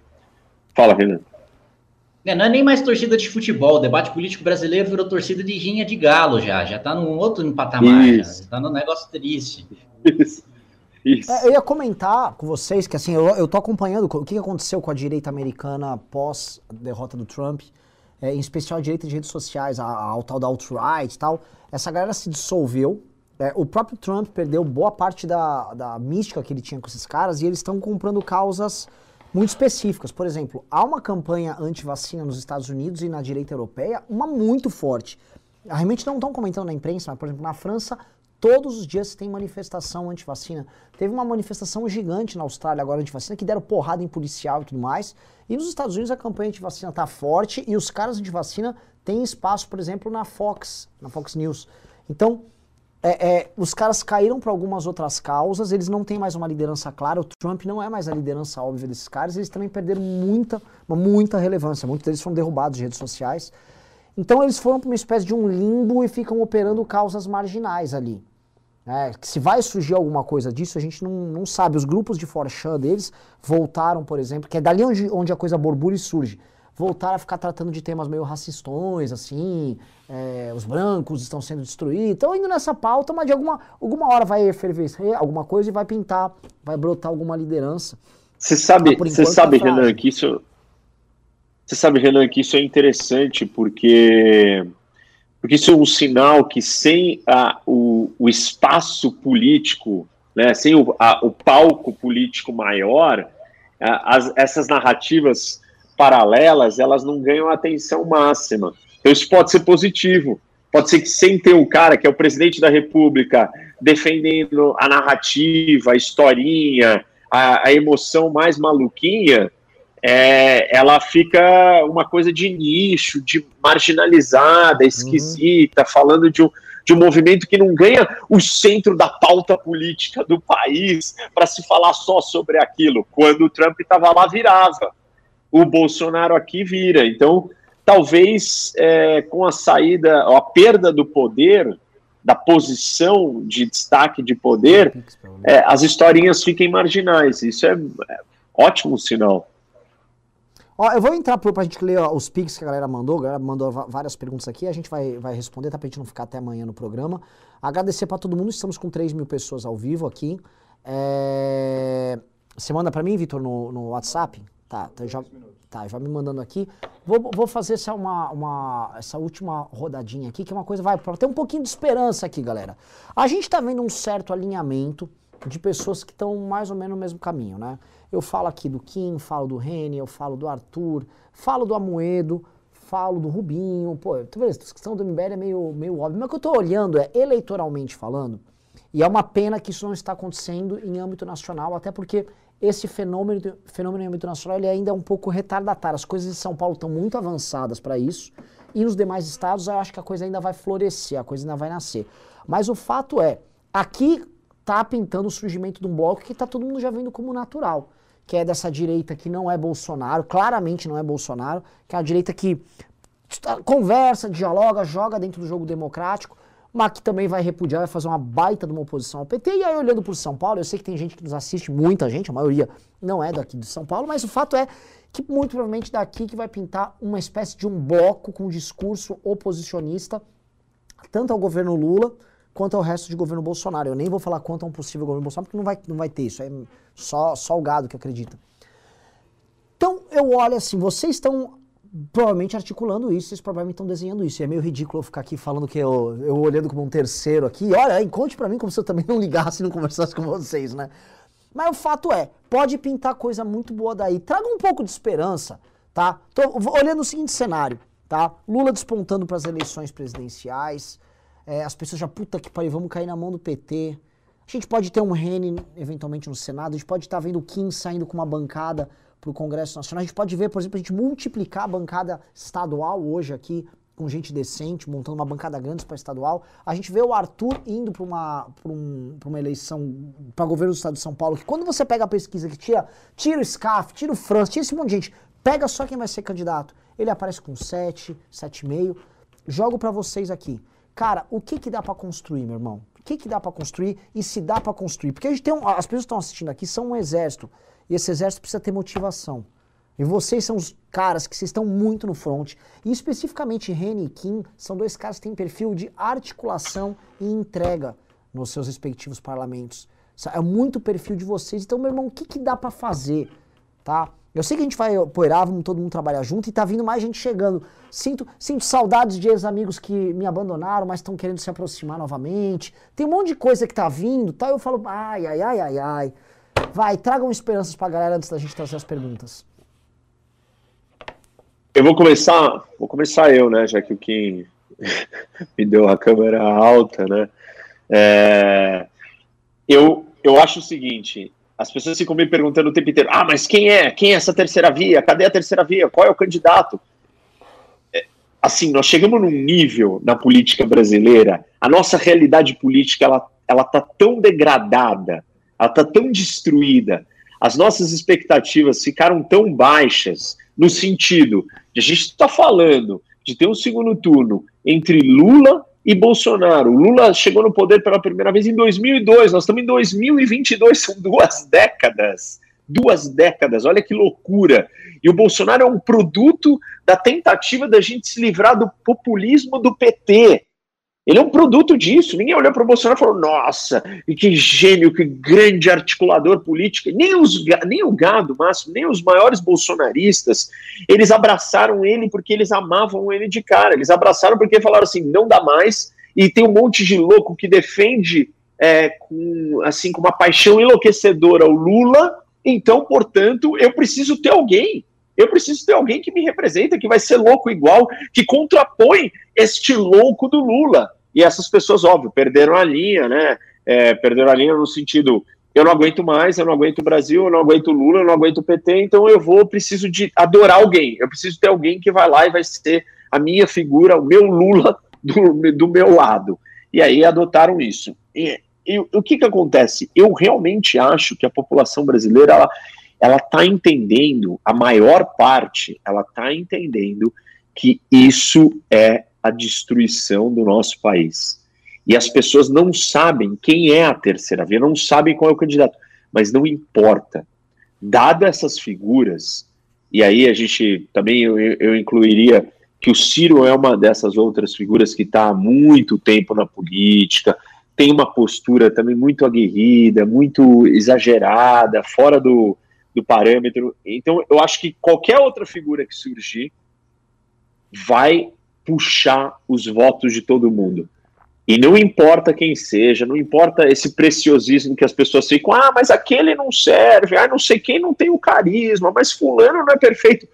Dadas as escolhas que nós temos, as pessoas vão embarcar num projeto dessa outra terceira pessoa, quarta, no caso, que eu falei que aqueles três eu não acho que são os candidatos plausíveis, e vai ganhar atração. Eu realmente acredito que na hora da escolha, começar a sair pesquisa e mostrar que quem vence Lula no segundo turno não é o Bolsonaro, é o outro candidato, as pessoas vão fazer um voto útil, racional e vão calcular chega desses dois, chega de populismo, nós vamos abraçar. Não importa que a gente não saiba quem é essa pessoa, o que importa é que o sentimento está presente, isso está muito forte. Então, eu realmente vejo isso. Nós não temos que romper a corda, né? não podemos romper é, a linha de defesa, a gente tem que se manter estático, firme, abraçado, de mão dada, confiante, porque mais gente vai chegar e vai se juntar na hora H e, e o resultado vai ser diferente. Isso do ponto de vista da eleição presidencial. E aí o Renan colocou muito bem a questão das outras eleições, que eu acho que vão ser ainda mais forte. Por quê? O Lula, nas primeiras né, eleições dele, conseguiu carregar, claro, muitos deputados, senador, todos os outros cargos vieram a reboque. O Bolsonaro fez isso. Mas no pior dos cenários, que eu também não acho que vai acontecer, concordo com o Renan, mesmo que se o Bolsonaro consiga, é, ele não vai mais carregar um número de votos e transferir isso para todas as outras eleições. Do majoritário do legislativo, que é o Senado, dos majoritários do executivo, que são governadores, e os proporcionais, deputados federais e estaduais. Nós não teremos mais aquela onda massiva de eleitores votando, acompanhando o Lula e o Bolsonaro. Essa polarização vai dominar a política brasileira, a discussão boa parte da eleição, mas não haverá transferência de votos. Isso significa que nós temos uma oportunidade talvez maior do que de 18 de renovação, mas com qualificação. E aí eu, eu tenho que concordar ainda mais com você, Renan, na questão de quais são as figuras que entregam, que entregam politicamente. E o que é entregar politicamente? É trazer solução é, coletiva.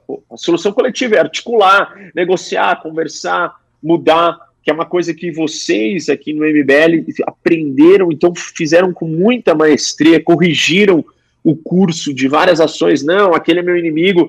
E hoje dão aula de democracia.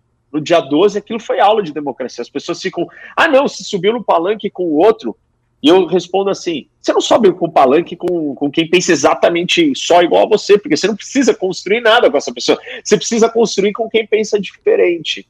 E, e eu acho que o eleitor vai entender isso. Então, nós temos uma janela de oportunidade para fazer uma renovação agora qualificada.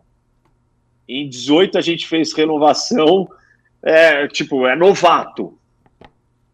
Em 22 nós vamos fazer renova, renovação ou continuidade de gente é, com frescor, com ideias e energia nova para a política, mas que testou e mostrou que entrega.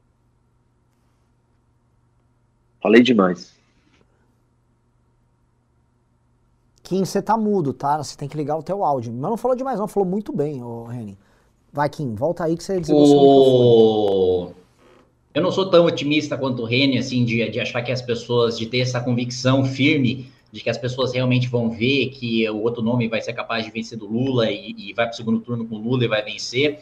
Mas é, eu sei que política, e, e da minha breve experiência na política, mostra que as coisas mudam muito rápido, principalmente em campanha eleitoral. Né? Então, acho que tem muita margem para que a gente tenha um cenário de Lula perdendo a eleição. Assim, isso não está muito longe da, de ter uma eleição certa do, do Lula vencendo.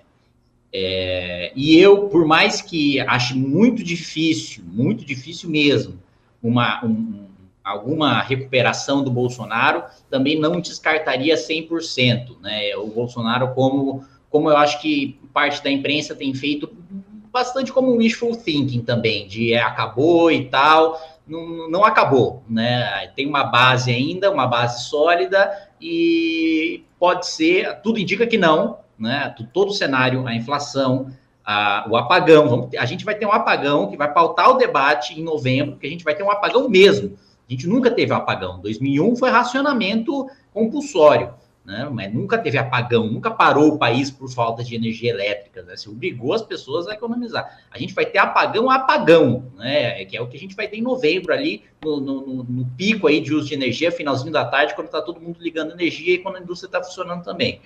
É, e isso ainda vai, vai pautar muito debate e vai prejudicar muito a economia e a retomada de geração de emprego. Então, apagão, inflação, aumento de taxa de juros, né? O pessoal da XP, que é hiper é, é, vendedora de otimismo, tá, já está falando em, em, juros de dois dígitos no ano que vem, né? já está falando em a gente ter dificuldade de retomada de crédito, e isso também afeta diretamente o setor imobiliário, que é quem mais gera emprego e renda no curtíssimo prazo. Então, de maneira geral, as coisas estão muito ruins para o Bolsonaro, estão favoráveis para o Lula, mas durante uma campanha eleitoral muita coisa pode mudar e boa parte, tem boa parte aí do tempo de televisão pairando no ar. Tem boa parte das estruturas de campanha, de governadores, de prefeitos, que estão sem esse candidato de, de terceira via. Né? Esse, essa fusão do PSL com o DEM não vai com Lula, não vai com Bolsonaro. O MDB, tudo indica que não vai com Lula, que não vai com Bolsonaro.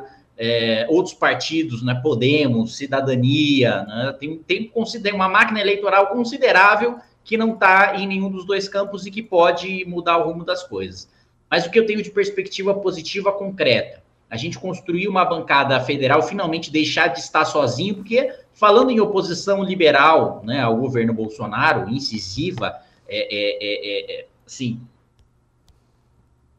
dura, firme, né, colocando assim no, no, no, exato oposto do bolsonarismo e enfrentando o Arthur Lira e, e, e o resto né, da, da camarilha né, bolsonarista que se, se, se, se apossou ali do Palácio do Planalto, tá basicamente eu. Né? E a gente vai passar a ter uma bancada. Né? A gente vai passar, e eu tenho convicção disso, é, a ter, a, a fazer barulho, né? Como todos vocês sabem, o meu grande sonho, minha grande meta política é ser presidente da Câmara dos Deputados, e isso, para mim, passa por, na próxima legislatura, ser líder partidário, ser presidente de comissão, né, avançar, né, utilizar é, é, o poder dessa bancada para levar em frente com, mais é, influência política os projetos liberais e aquilo que a gente defende e utilizar essa influência e poder político também para barrar iniciativas do Lula. Então, vamos supor que o Lula é eleito presidente, no outro dia eu estou me articulando para ser líder da oposição, para estar tá aglutinando todos os partidos que vão fazer oposição ao Lula e para dar uma posição de protagonismo a uma contraposição liberal, de ter uma oposição liberal. Né? Quem tem que ter protagonismo na oposição ao Lula, petismo, tem que ser os liberais, porque no momento de desgaste do governo, no momento de disputar outra eleição em 26, é gente que tem que estar tá na linha de frente, é gente que tem que ter alternativa para não ficar, ah, quem vai ser líder da oposição vai ser, sei lá, o PDT. Aí, meu amigo, aí a gente vai ter uma disputa de, das esquerdas contra as esquerdas e esquece, né? Ou sei lá, vai ser algum outro partido que não vai de esquerda, que não vai com Bolsonaro, pode ser que, sei lá, o PSB, ou, ou um partido do centrão liderar a oposição. Não, não, esse, esse, essa não é uma hipótese com a qual a gente pode trabalhar. A gente precisa construir, né? E precisa ser, se o Lula vencer, a oposição institucional mais forte, contundente em relação a ele, e se não vencer, ter o trabalho de presidência de comissão, de liderança partidária para aprovar projeto, para levar esses projetos em frente. Vai ter essa renovação do Senado e tem um espaço grande, né? E aqui a gente está com o Rene, tem um espaço grande, gigantesco para a disputa do Senado. Eu nunca vi uma disputa de Senado tão aberta como a que está hoje, acho que todo mundo aqui vai concordar. Né? Você não tem um, um, um nome tucano já pronto para disputar a eleição, como você sempre teve. Você é, tem uma liderança política, né? Tem basicamente um senador a menos, que é o suplente do Major Olímpico, que não tem a popularidade, que não tem a influência política para estar tá lá subindo num palanque e ajudando um candidato, né? Esse é outro campo aberto. E, e, do, e do outro lado, você também não tem um candidato estabelecido das esquerdas, né? Também está uma bagunça ali, essa vaga com, com o Lula forte do jeito que está, poderia ser que a vaga do Senado do Estado de São Paulo vá para um sujeito petista como um Suplicy da vida. Suplicy, mas não, porque ele não tem mais condição de, de saúde de disputar a eleição, mas poderia ir para um, um, sei lá, faz um acordo ali, fecha o Haddad governador, o Bolo senador, mas isso não está nada fechado, está tudo em aberto, nunca esteve tão aberto assim, né? Ainda mais com a briga que a gente está tendo agora dos dois blocos é, é, de máquina para o governo do estado, que é o bloco do Geraldo Alckmin e o bloco do Rodrigo Garcia. Ambos não têm a composição do Senado ainda e vai ser um mata-mata para saber quem é que vai assumir essa vaga. E eu não vejo nenhum nome carismático, nenhum nome popular assumindo a vaga nessa chapa, porque geralmente, né, o que se fala em lógica eleitoral é, bom, o senador que tem a maior chance de vencer, em regra, o senador que vence é o senador que está colado com o governador, é o senador que está colado com, com o governador que vai vencer.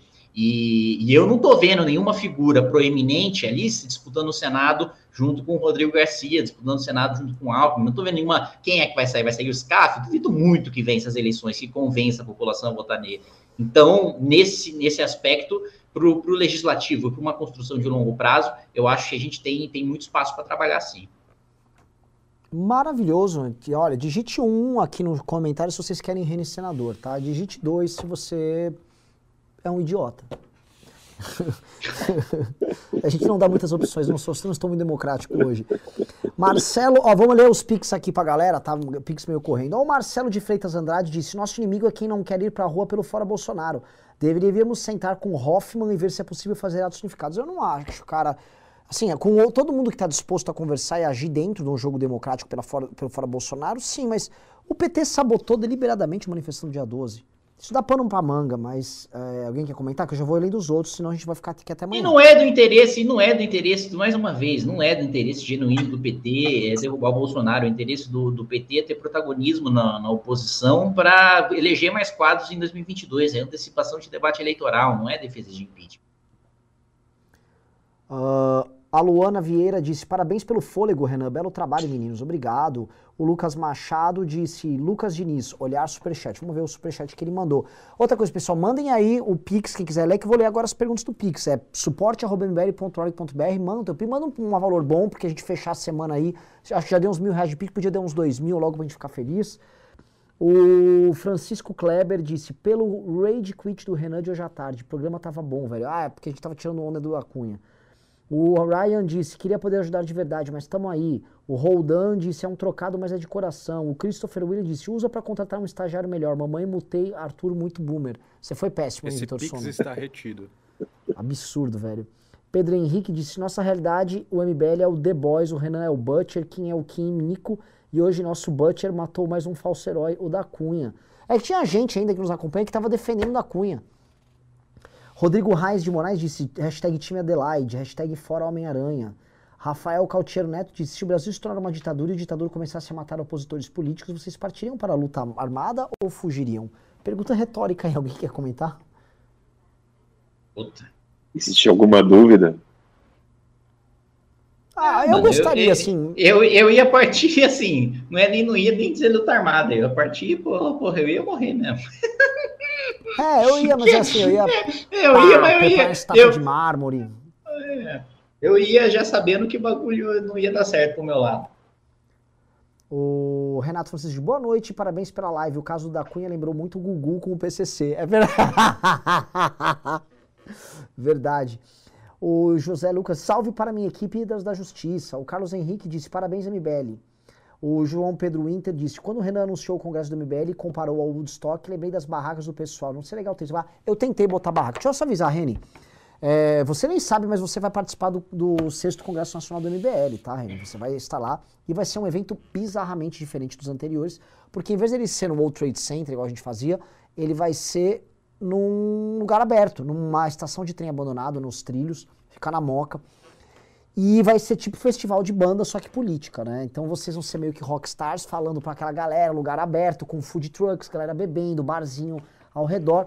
Uma experiência. Eu vou poder. Eu vou poder me jogar assim, aí o pessoal pegar lá embaixo, vai, assim, e me levar vai. de volta pro palco. Eu sempre vai, quis fazer isso. Vai. Vai rolar, vai rolar. E aberto, tal, vai ter um trem que vai ficar levando a galera de lá para cá, assim, vai ser um negócio bem legal. Alguns painéis que já estão confirmados, debate presidencial, ou seja, tirando o Bolsonaro e o Lula que não irão, né, mas a gente vai, formalmente vão convidar, mas os demais já estão convidados, praticamente todos já estão alinhados para ir. Vai ter representante de todos os poderes num painel só.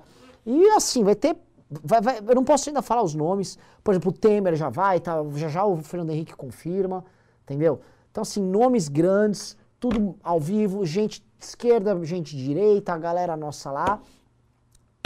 Para se inscrever, Vitor Sono, como é que faz? Não é se inscrever, Renan. A gente, Já dá pra comprar pra galera do News? A gente liberou a venda, só que a gente não explicou como é. Foi mais um erro nosso. Puta. mbl.org.br barra monstro baleia. É barra monstro baleia? É, É, só a gente quem tá tá bot- no News vai receber... Vai Exato, o link mbl.org.br barra monstro baleia, ninguém vai procurar esse link, é só quem tá nessa live vendo, porque a gente quer vender primeiro pros alunos da academia e pra galera da live. E vai ser gigante, é pra 1.500 pessoas, aguardo vocês lá. Vamos lá, vamos pro próximo aqui. Ah, o Vitor Rosa disse, Maldo, eu que tava, dava antes do dia 12. E a Maria de Nazaré mandou 300 reais e disse, tamo junto. Tá? Grande Maria. Vamos lá. ah, vou ler aqui os, os pimbas só o que tem de 20 reais pra cima. Lucas Diniz disse: mandei 100 reais de Pix. Reinaldo Azevedo fez ponderações hoje sobre a terceira via. Será que o gado e o brasileiro médio, no, brasileiro médio, no médio prazo, votaria ativamente nas pautas do liberalismo defendido pelo MBL? Como se diferenciar? Essa é uma bela pergunta. Não sei se. Vocês leram a coluna do Reinaldo hoje? Não li. O Reinaldo li, faz tá- uma tá crítica sobre os discursos de terceira via e falou: Meu querido, foda-se esses temas aí, nem Lula, nem Bolsonaro. O pessoal quer falar do preço da- do pé de frango, do arroz, da carne. Esse é o tema que vai motivar as pessoas a irem às ruas, porque a vida delas está basicamente destruída. né? E não tô vendo ninguém falar disso. E o que, que vocês acham? Vocês acham isso real? Como isso opera? Porque também, assim, muita gente fala disso, mas quem está sentindo mais hoje no bolso não não atua politicamente. né? As pessoas mais pobres, elas também não. E existe uma certa linha de formação da opinião pública que é um pouco de, baixo pra- de cima para baixo. As pessoas mais instruídas acabam instruindo o resto da população. Isso. Não, joga aí para vocês, querem comentar? É, mas ao mesmo tempo que tem isso que você colocou, Renan, também tem o fato de que é, a elite econômica, é, partidária, que, que defende a formação de uma terceira via, está muito na crença de que, de que ela se consolida a partir do momento que, que tiver um acordo lá de cima, né? É, que os líderes partidários vão sentar, vão determinar a liderança e que essa liderança vai fazer e vai acontecer, né? E nisso ah, eu não li ainda a coluna do Reinaldo, mas com certeza ele tem razão de que o sujeito precisa se colocar no debate público, precisa se posicionar sobre esse tema, precisa apresentar a solução para isso, né? É, não dá para só achar que vai ter um acordo, o cara vai ter uma grande coligação, vai ter um financiamento de campanha bom e vai chegar, vai falar nem Lula nem Bolsonaro e vai convencer só com isso, né? É, não, é, não é simples assim como como muitos que defendem, né, podem, podem achar, ou podem fazer parecer. eu acho que, que realmente falta aspectos propositivos, né? Qual é o sonho que a terceira via está vendendo? Qual é a qual é a ideia? Que Brasil que a terceira via, né? Ela oferece?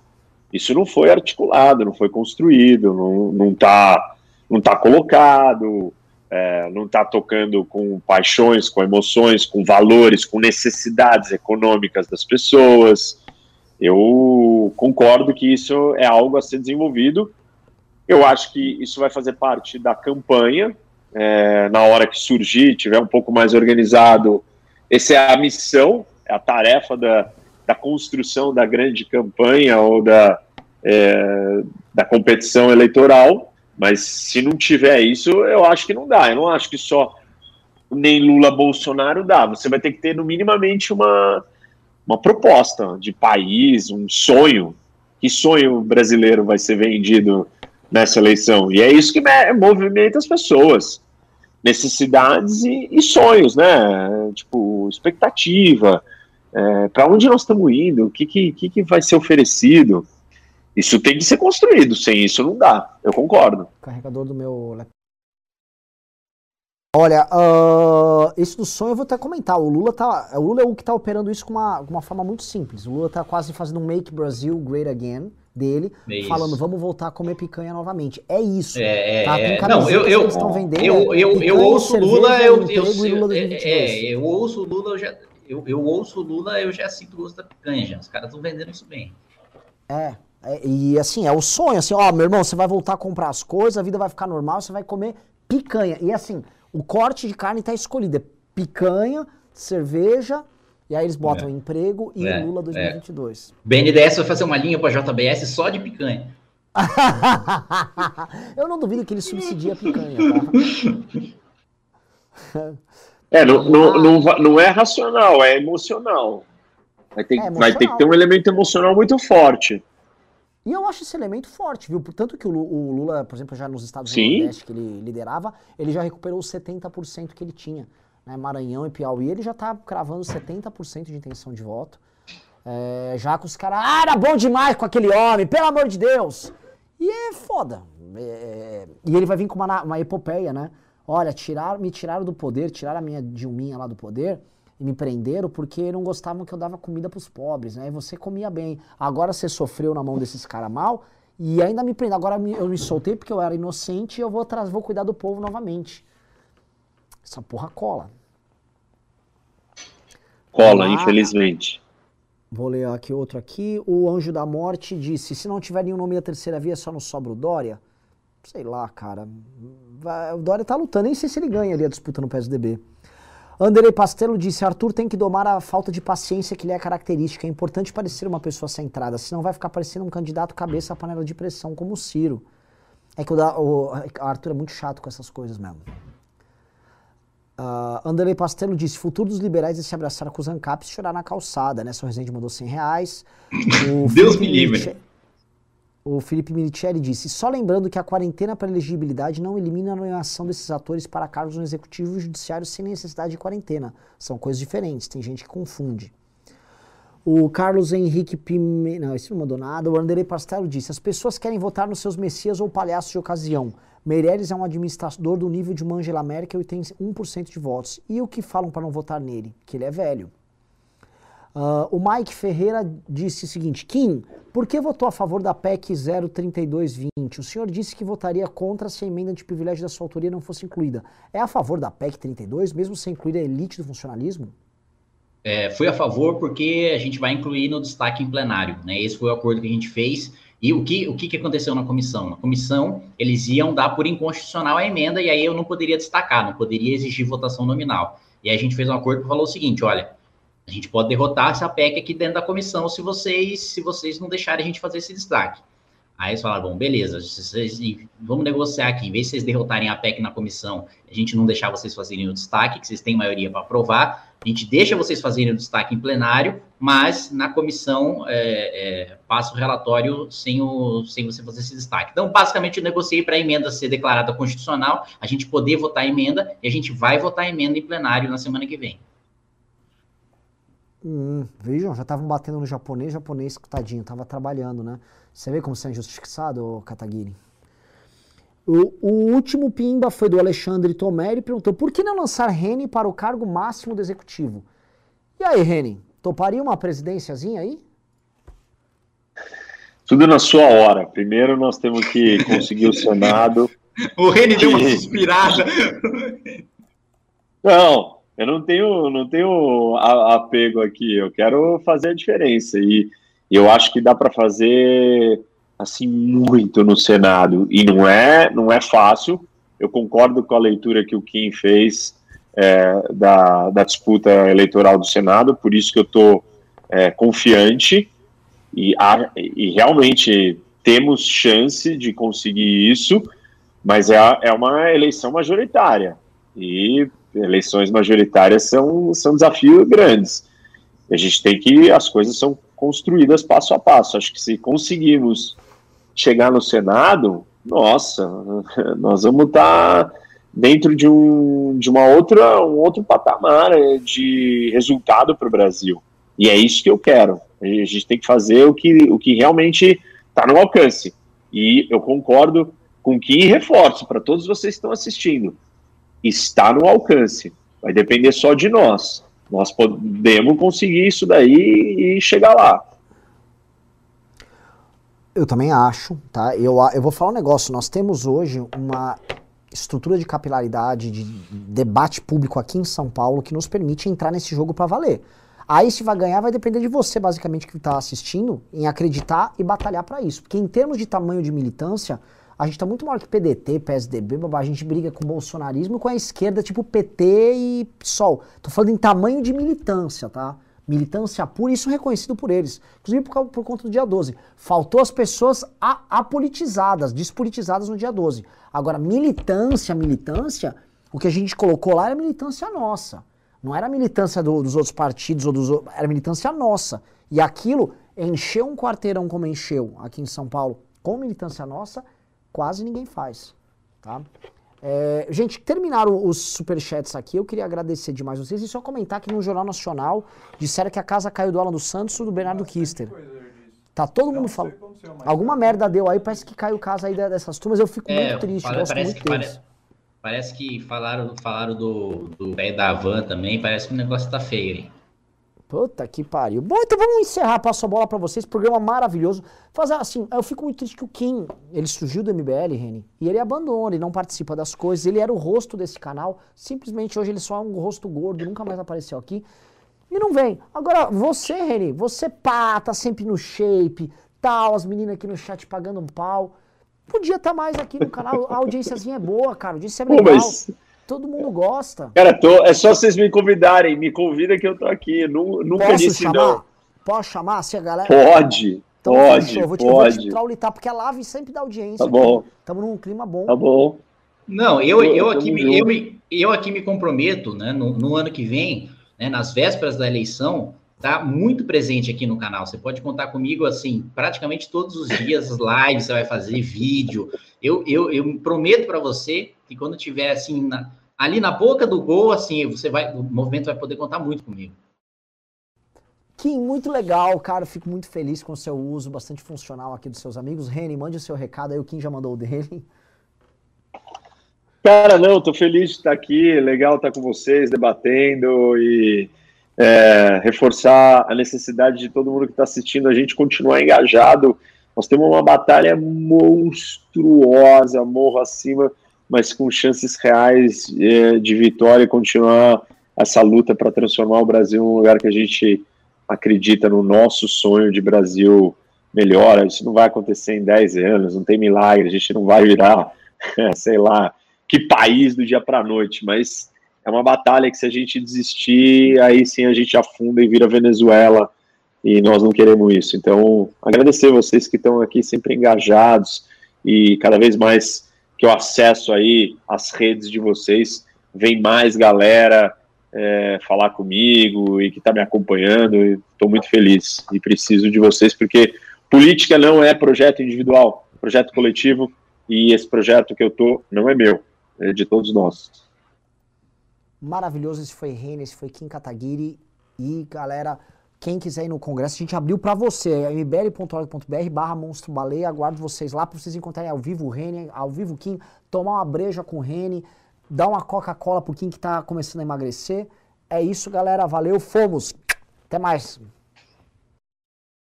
É nóis, falou.